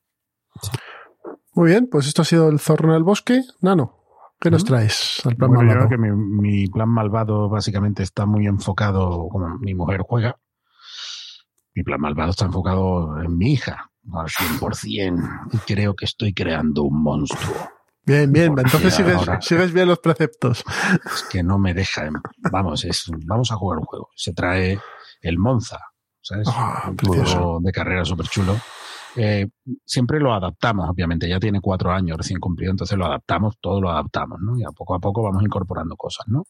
Desde el dominó hasta desde de figuritas, el Monza, un montón, el Cucutras, el, yo qué sé. Bueno, pero hay uno que era uno de su, era su juego favorito. Eh, ahora han venido otros nuevos y lo ha dejado un poquito, pero este, le hemos, vamos, está súper amortizado esto, que es Dreamcatcher, que es un juego de Laurent Scoffier y David Frank, y ilustrado de manera, vamos, dulce como un bocadillo de caramelo en pan chino, por Maud Chalmel. O sea, es preciosérrimo este juego, ¿sabe? Infantil, pero muy, muy, muy bonito, muy bonito. Bueno, el juego es que hay unas, tenemos unas cartas que son de pesadilla, que se llama, ¿vale? Que tienen unas, unas figuras así como muy estrambóticas, ¿no? En el centro. Eh, y alrededor se ponen unas fichas de unos tamaños, que son unos peluchitos, ¿vale? Son cuatro osos eh, marrones, dos osos panda, un conejito y un eh, unicornio. En, por ese tamaño descendente, ¿vale? O el unicornio es el más pequeño, ¿no? Entonces se le da la vuelta una carta y los jugadores tienen que tomar la pieza más pequeña que crea que tapa. O sea, que llega a tapar toda la imagen de, eh, de esas figuras, ¿no? Estrambótica de la pesadilla, ¿no? Jolín, que no es fácil esto, tú que te pones a jugar con la niña y tú dices, esto, esto lo tapa el oso panda. Y es así, coge el unicornio y dice, esto lo tapa el unicornio. Y tú dices, eso no lo tapa el unicornio ni de coña. Tío, y lo tapa el unicornio. Bueno, pues que resulta que cada, el oso, el oso marrón, que es el más grande, te da una, tiene una estrellita, puedes coger una ficha. Y el unicornio te da para coger, me parece que eran cuatro fichas. Y tú tienes que ir rellenando un tablero personal, ¿vale? Con que tiene unos huequitos de esto de doble capa para que, enca- para que encajen bien las fichitas. Pues el primero que acabe de rellenar, pues gana, ¿vale? Que pone la ficha de la BGG que es cooperativo, pero tiene esta versión eh, competitiva, ¿no? Entonces las fichas tienen unas figuritas, que es una piruleta, una casita en el árbol, eh, una carpa de circo, no sé qué, no sé cuánto. Y, y, y doble cara, ¿no? Tiene figuras por todos lados. Entonces, creo que este juego tiene una cosa que no está explotada y es, como es, eh, es el que eliminas la pesadilla para quedarte con los sueños, Ujú. toda, lo suyo es que intentes hacer una, una trama narrativa con las fichas que tú has decidido ir poniendo, que te han ido saliendo y tú has elegido la cara para poner en tu tablero, ¿no? Creo que este sería, este sería, esta sería la guinda de este juego. Rolearlo un poquito, ¿no? Rolearlo un poquito ahí, ¿sabes? Darle un puntito narrativo, sería fantástico. Como de componentes es brutal, porque la bolsa donde vienen las fichas no es una bolsa, es una almohada. Es un cojín. ¿Sabes? O sea, el, el juego, la producción del juego es preciosísima y para niños a partir de cuatro años es ideal, os lo digo en serio.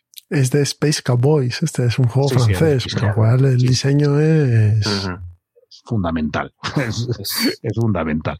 ¿Es Muy caja bien. pequeña? ¿Caja pequeña o caja Es grande? caja No- pequeñita, es caja pequeñita. Es bastante, o sea, es bastante ancha, ¿eh? Son aproximadamente cuatro dedos de ancha, eh, de alta, quiero decir, la caja, y, pero bueno, es aproximadamente un palmo de, de grande, no sé. Es, Pues se llama ya digo, Dream, Dream Catcher. Catcher, Muy bien.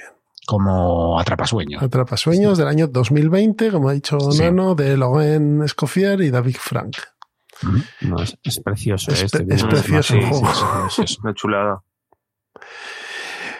Bueno, pues si queréis voy yo con un juego que no es tan precioso. ¿Vale?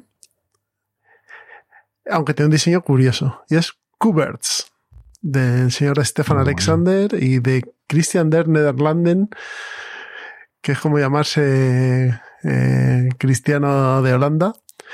Eh, de Catch Up Games, editado por eh, Maldito en español. Estamos ante un juego de colecciones. Lo que hay que hacer son colecciones de pájaros. Y la mecánica del juego es muy sencilla. Vamos a tener cuatro filas de pájaros, de tres cartas en el inicio. Y lo que tenemos que hacer es, para capturar estos pájaros y hacer las colecciones, eh, rellenar el comienzo y el final de la fila con el pájaro, con un pájaro similar al que haya. Entonces vamos a tener pájaros iguales, vamos a coger los pájaros diferentes, nos los vamos a quedar y luego vamos a rellenar del mazo hasta que la fila en cuestión tenga al menos dos pájaros diferentes.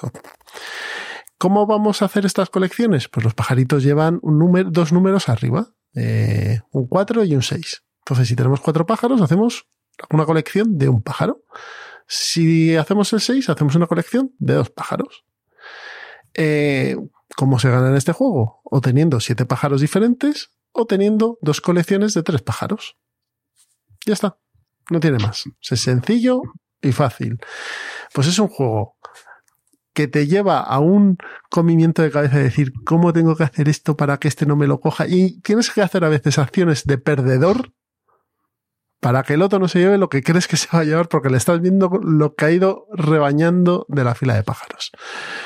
Lo he jugado cuatro veces. No he ganado ninguna con mi hijo. Lo tiene fácil también, ¿eh? Él. Pero, sea, la visión espacial, si el niño tiene buena visión espacial, esto lo hablábamos nosotros, y si el niño se acostumbra a hacer puzzles de pequeño y demás, que eso eh, incentiva mucho la visión espacial y colocar piezas y demás, eh, el niño lo va a jugar bien. Porque los- lo que os he dicho es, las reglas son muy sencillitas y lo que tiene que tener en la cabeza es hacer las colecciones y tener claro lo- el número que necesita para, para hacerlas. A mí me parece que es un juego familiar y para jugar con niños muy interesante. Es un dramón de juego esto. Sí, es muy Es bueno. un dramón de juego. Nosotros lo estuvimos jugando antes de ayer, precisamente. Y no sabía si cortarme las venas o dejarme las largas ya. No gané ni una tampoco. No, no rascas ¿Sabes? nada. ¿eh? no, no rasco nada. Porque es que además, es que una de las cosas dramáticas que tiene el juego de verdad es que no es que tú tengas que soltar, o sea, tú sueltas, tienes un pajarito de tal tipo en una punta, ¿vale? Y tú pones, no es que tengas que poner un pájaro en el otro lado de, de- de la fila, tienes que poner todos los Los que pájaros tengas. que tengas en la mano que sean de ese tipo, ¿vale? Entonces te llevas los de en medio, ¿sabes? Pero tú dices, es que yo no quiero soltar todo esto, yo quiero soltar solo uno. No, suelta los cuatro. Venga, suéltalo. Y los tienes que soltar. Que también es un punto esto eh, para que te plantees estratégicamente la mano, porque la ronda acaba cuando un jugador se queda sin cartas. Eh, Todas las cartas se vuelven a mezclar y se vuelven a repartir. ¿Sabes? Entonces tiene esto. Eh, le voy a poner una peguilla a dos jugadores. Y es que a dos jugadores puede ser que estés vendido. ¿Vale? Estés vendido. Que en parte es un poco lo que me pasó a mí el otro día. Que mm, yo, eh, o sea, tuve la oportunidad durante. Tenía una carta para cerrar dos colecciones de tres. Me quedaba una carta. Tenía una con tres y dos colecciones con dos esperando a poder poner una más. Y luego tenía seis diferentes. O sea, me quedaba una para terminar por siete. No tuve pelotas. No llegó la carta. Y en ese transcurso mi mujer iba pim, pam, pim, pam, pim, pam. Hasta luego. Vamos a jugar otra vez. Exactamente lo mismo. Esto a tres, cuatro jugadores no pasa. ¿Vale? Porque lo que tú no puedes tapar, ya se encarga el otro de taparlo. ¿Vale? Lo que tú no puedes eh, molestar, ya lo molesta el otro. ¿Me entiendes? No es un tira y afloja. Así en el que te puedes quedar un poco más vendido, ¿no? Entonces yo creo que, que no es que no funciona a dos jugadores. Que Es que cambia el tipo de juego. pero cambia el tipo de juego y tienes que estar preparado para esto. Tienes que estar preparado para que estés picando piedra, lo estés haciendo divinamente y de repente digas, no sale. Que no sale. Y claro, y el otro que está viendo lo que tú necesitas, Te lo está tampoco quitando. te va a dejar que lo pilles. ¿Vale? Entonces cambia el tipo de juego, ¿no? Muy buen juego Pues, este Cuberts. Muy buen juego, muy buen juego. Pedro, Pues- cierras. Pues nada, pues yo voy con. La verdad es que ya, ya he avanzado un pasito en, en el plan malvado. Estoy muy contento. Ya estoy en fase 1. Y nada, con mi sobrino de 7 años, que es con el que momento, más juego. momento, momento. Has avanzado un paso y estás en el paso uno. Sí, hombre. Pedro, Pedro lo ha tenido complicado. Lo tengo complicado. A ver, te, te, te pongo un poco en antecedentes. Eh, mi hija tiene dos años, mi otra hija tiene cero. Eh, Pero no, tiene, no, tiene, no tiene ni dos meses. Sí. Eh, mi sobrino, el de siete, es el- la Esperanza Blanca. Y luego tengo una sobrina de cuatro años que, bueno, algo de caso me hace alguna vez, pero raro. Entonces, voy mal. voy mal. Entonces, bueno, muy contento eh, porque el otro día, en esta semana la anterior, me pidió jugar a juegos que yo le he mostrado. Entonces, muy contento de, no, quiero Lloraste. jugar a... Lloraste ese día, lloraste. Sí, sí, lloré, lloré. Me fui al baño un momento y allí lloré. Ahora se me ha metido algo en el ojo. Ahora vengo. O sea, no, no, muy contento por eso, porque me pidió tanto el pitch car que he echado, vamos, un porrón de partidas con él al pitch car. Me dijo, no, el pitch car. Dice, es que no lo tengo porque lo tengo arriba, tengo que buscarlo. Dice, bueno, pues al de los piratas. Y es el que traigo ahora, que es un juego de Java, de Java, perdón, eh, que me encanta. Es que no sé muy bien, lo estaba buscando ahora porque yo lo llamo el, el, tesoro maldito o algo así, pues algo así, pero en alemán y es un juego de tentar tu suerte, pero brutal. Es simplemente un saquito de monedas parecido al Tebas. Metes la mano y, y si sacas un- una moneda negra, pues eres muy avaricioso y tienes que soltar todas las monedas que tienes. Y si has sacado todas amarillas de oro, pues te las llevas. Y ya está. No tiene más. Es ese juego. Pues es un juego que yo le he hecho de cuatro años, no tiene más. O mi sobrino con siete le encanta. Le encanta. Porque ya está aprendiendo un poco a jugar. También le- le- yo le doy la matraca de, bueno, ya sabes cómo tienes que tentar la suerte, sabes que hay 52 amarillas, pero tienes eh, 8 negras, ya sabes, cuando salen más negras ya te puedes arriesgar más, no sé, lo típico. Lo dicho, es un juego tonto de ABA, pero a mí me ha, me ha alegrado. Y ahora en próximos episodios te el de los vikingos, que tiene muy buena pinta, de que he ganado un premio, de la bola vikinga esa, no sé cómo se llama. El oro No, maldito es. El oro maldito es este. oro maldito. Gracias. El oro maldito, sí. Y nada, en serio, jueguito de caja pequeña, eh, muy recomendable, ¿eh? muy recomendable. Y si dais la turra a vuestros hijos, sobrinos, que, que sepáis que funciona. O sea, al final, ellos de motu propio, en serio, yo no dije nada, nos hacen caso. Les vale, ¿no? Pues nada, hasta aquí hemos llegado con este programa número 62 de Ciudadano Mipel. Agradecerte, Nano, que te hayas pasado por aquí, a hablar de Java. Si quieres el próximo día que hablemos de Hansing Gluck, nos... De Queen, de Java, no, de Queen. De Queen, Mira, Queen, otro día Java, hablamos de ¿no? Java, pero sí. Otro día hablamos de Bueno, Java podemos sí. hablar. Sí, nos hemos dejado muchos. O, Pero sí que- o- o llamadme para hablar de lo que queráis. Un placer. Estupendo. Muchas gracias. Y nada, estamos esperando a ver cuando subís el próximo Funatic Channel. Esperamos que en breve ya, esperamos que en breve, ya ahora que si ya no hay cierre perimetral ni nada de esto y yo estoy medio vacunado, Estupendo. Pues no porque sea mayor, sino porque he querido. No, no, entonces ha sido Jess el primero, ¿no? A, a mí primero. Así que nada, espero que dentro de poco ya, ya estemos funcionando otra vez. Vale. Pues nada, lo dicho, escuchad Funatic Channel porque es un, es un podcast que Sí. merece muchísimo la pena. Y para el resto, ya sabéis, los canales de comunicación, ciudadano.mipel.com, nuestra web, ciudadanomipel.com, ya sabéis que tenemos nuestro programa de mecenas en Tipe, pues ya sabéis, ahí podéis eh, colaborar con una o dos euritos y hay sorteos mensuales, entrevistas, programas exclusivos, ya conocéis todos lo, lo que ofrecemos. En Twitter estamos como arroba ciudadanomipel. Y nada, en tres semanas volvemos con un tema curiosete que, que gustó mucho el año pasado, así que yo creo que este año también va a gustar. Y empezamos ya la jornada de verano y dentro de poquito nos vamos de vacaciones. Así que nada, eh, cuidaos mucho, distancia social, lavaos las manos y nos escuchamos pronto. Hasta luego.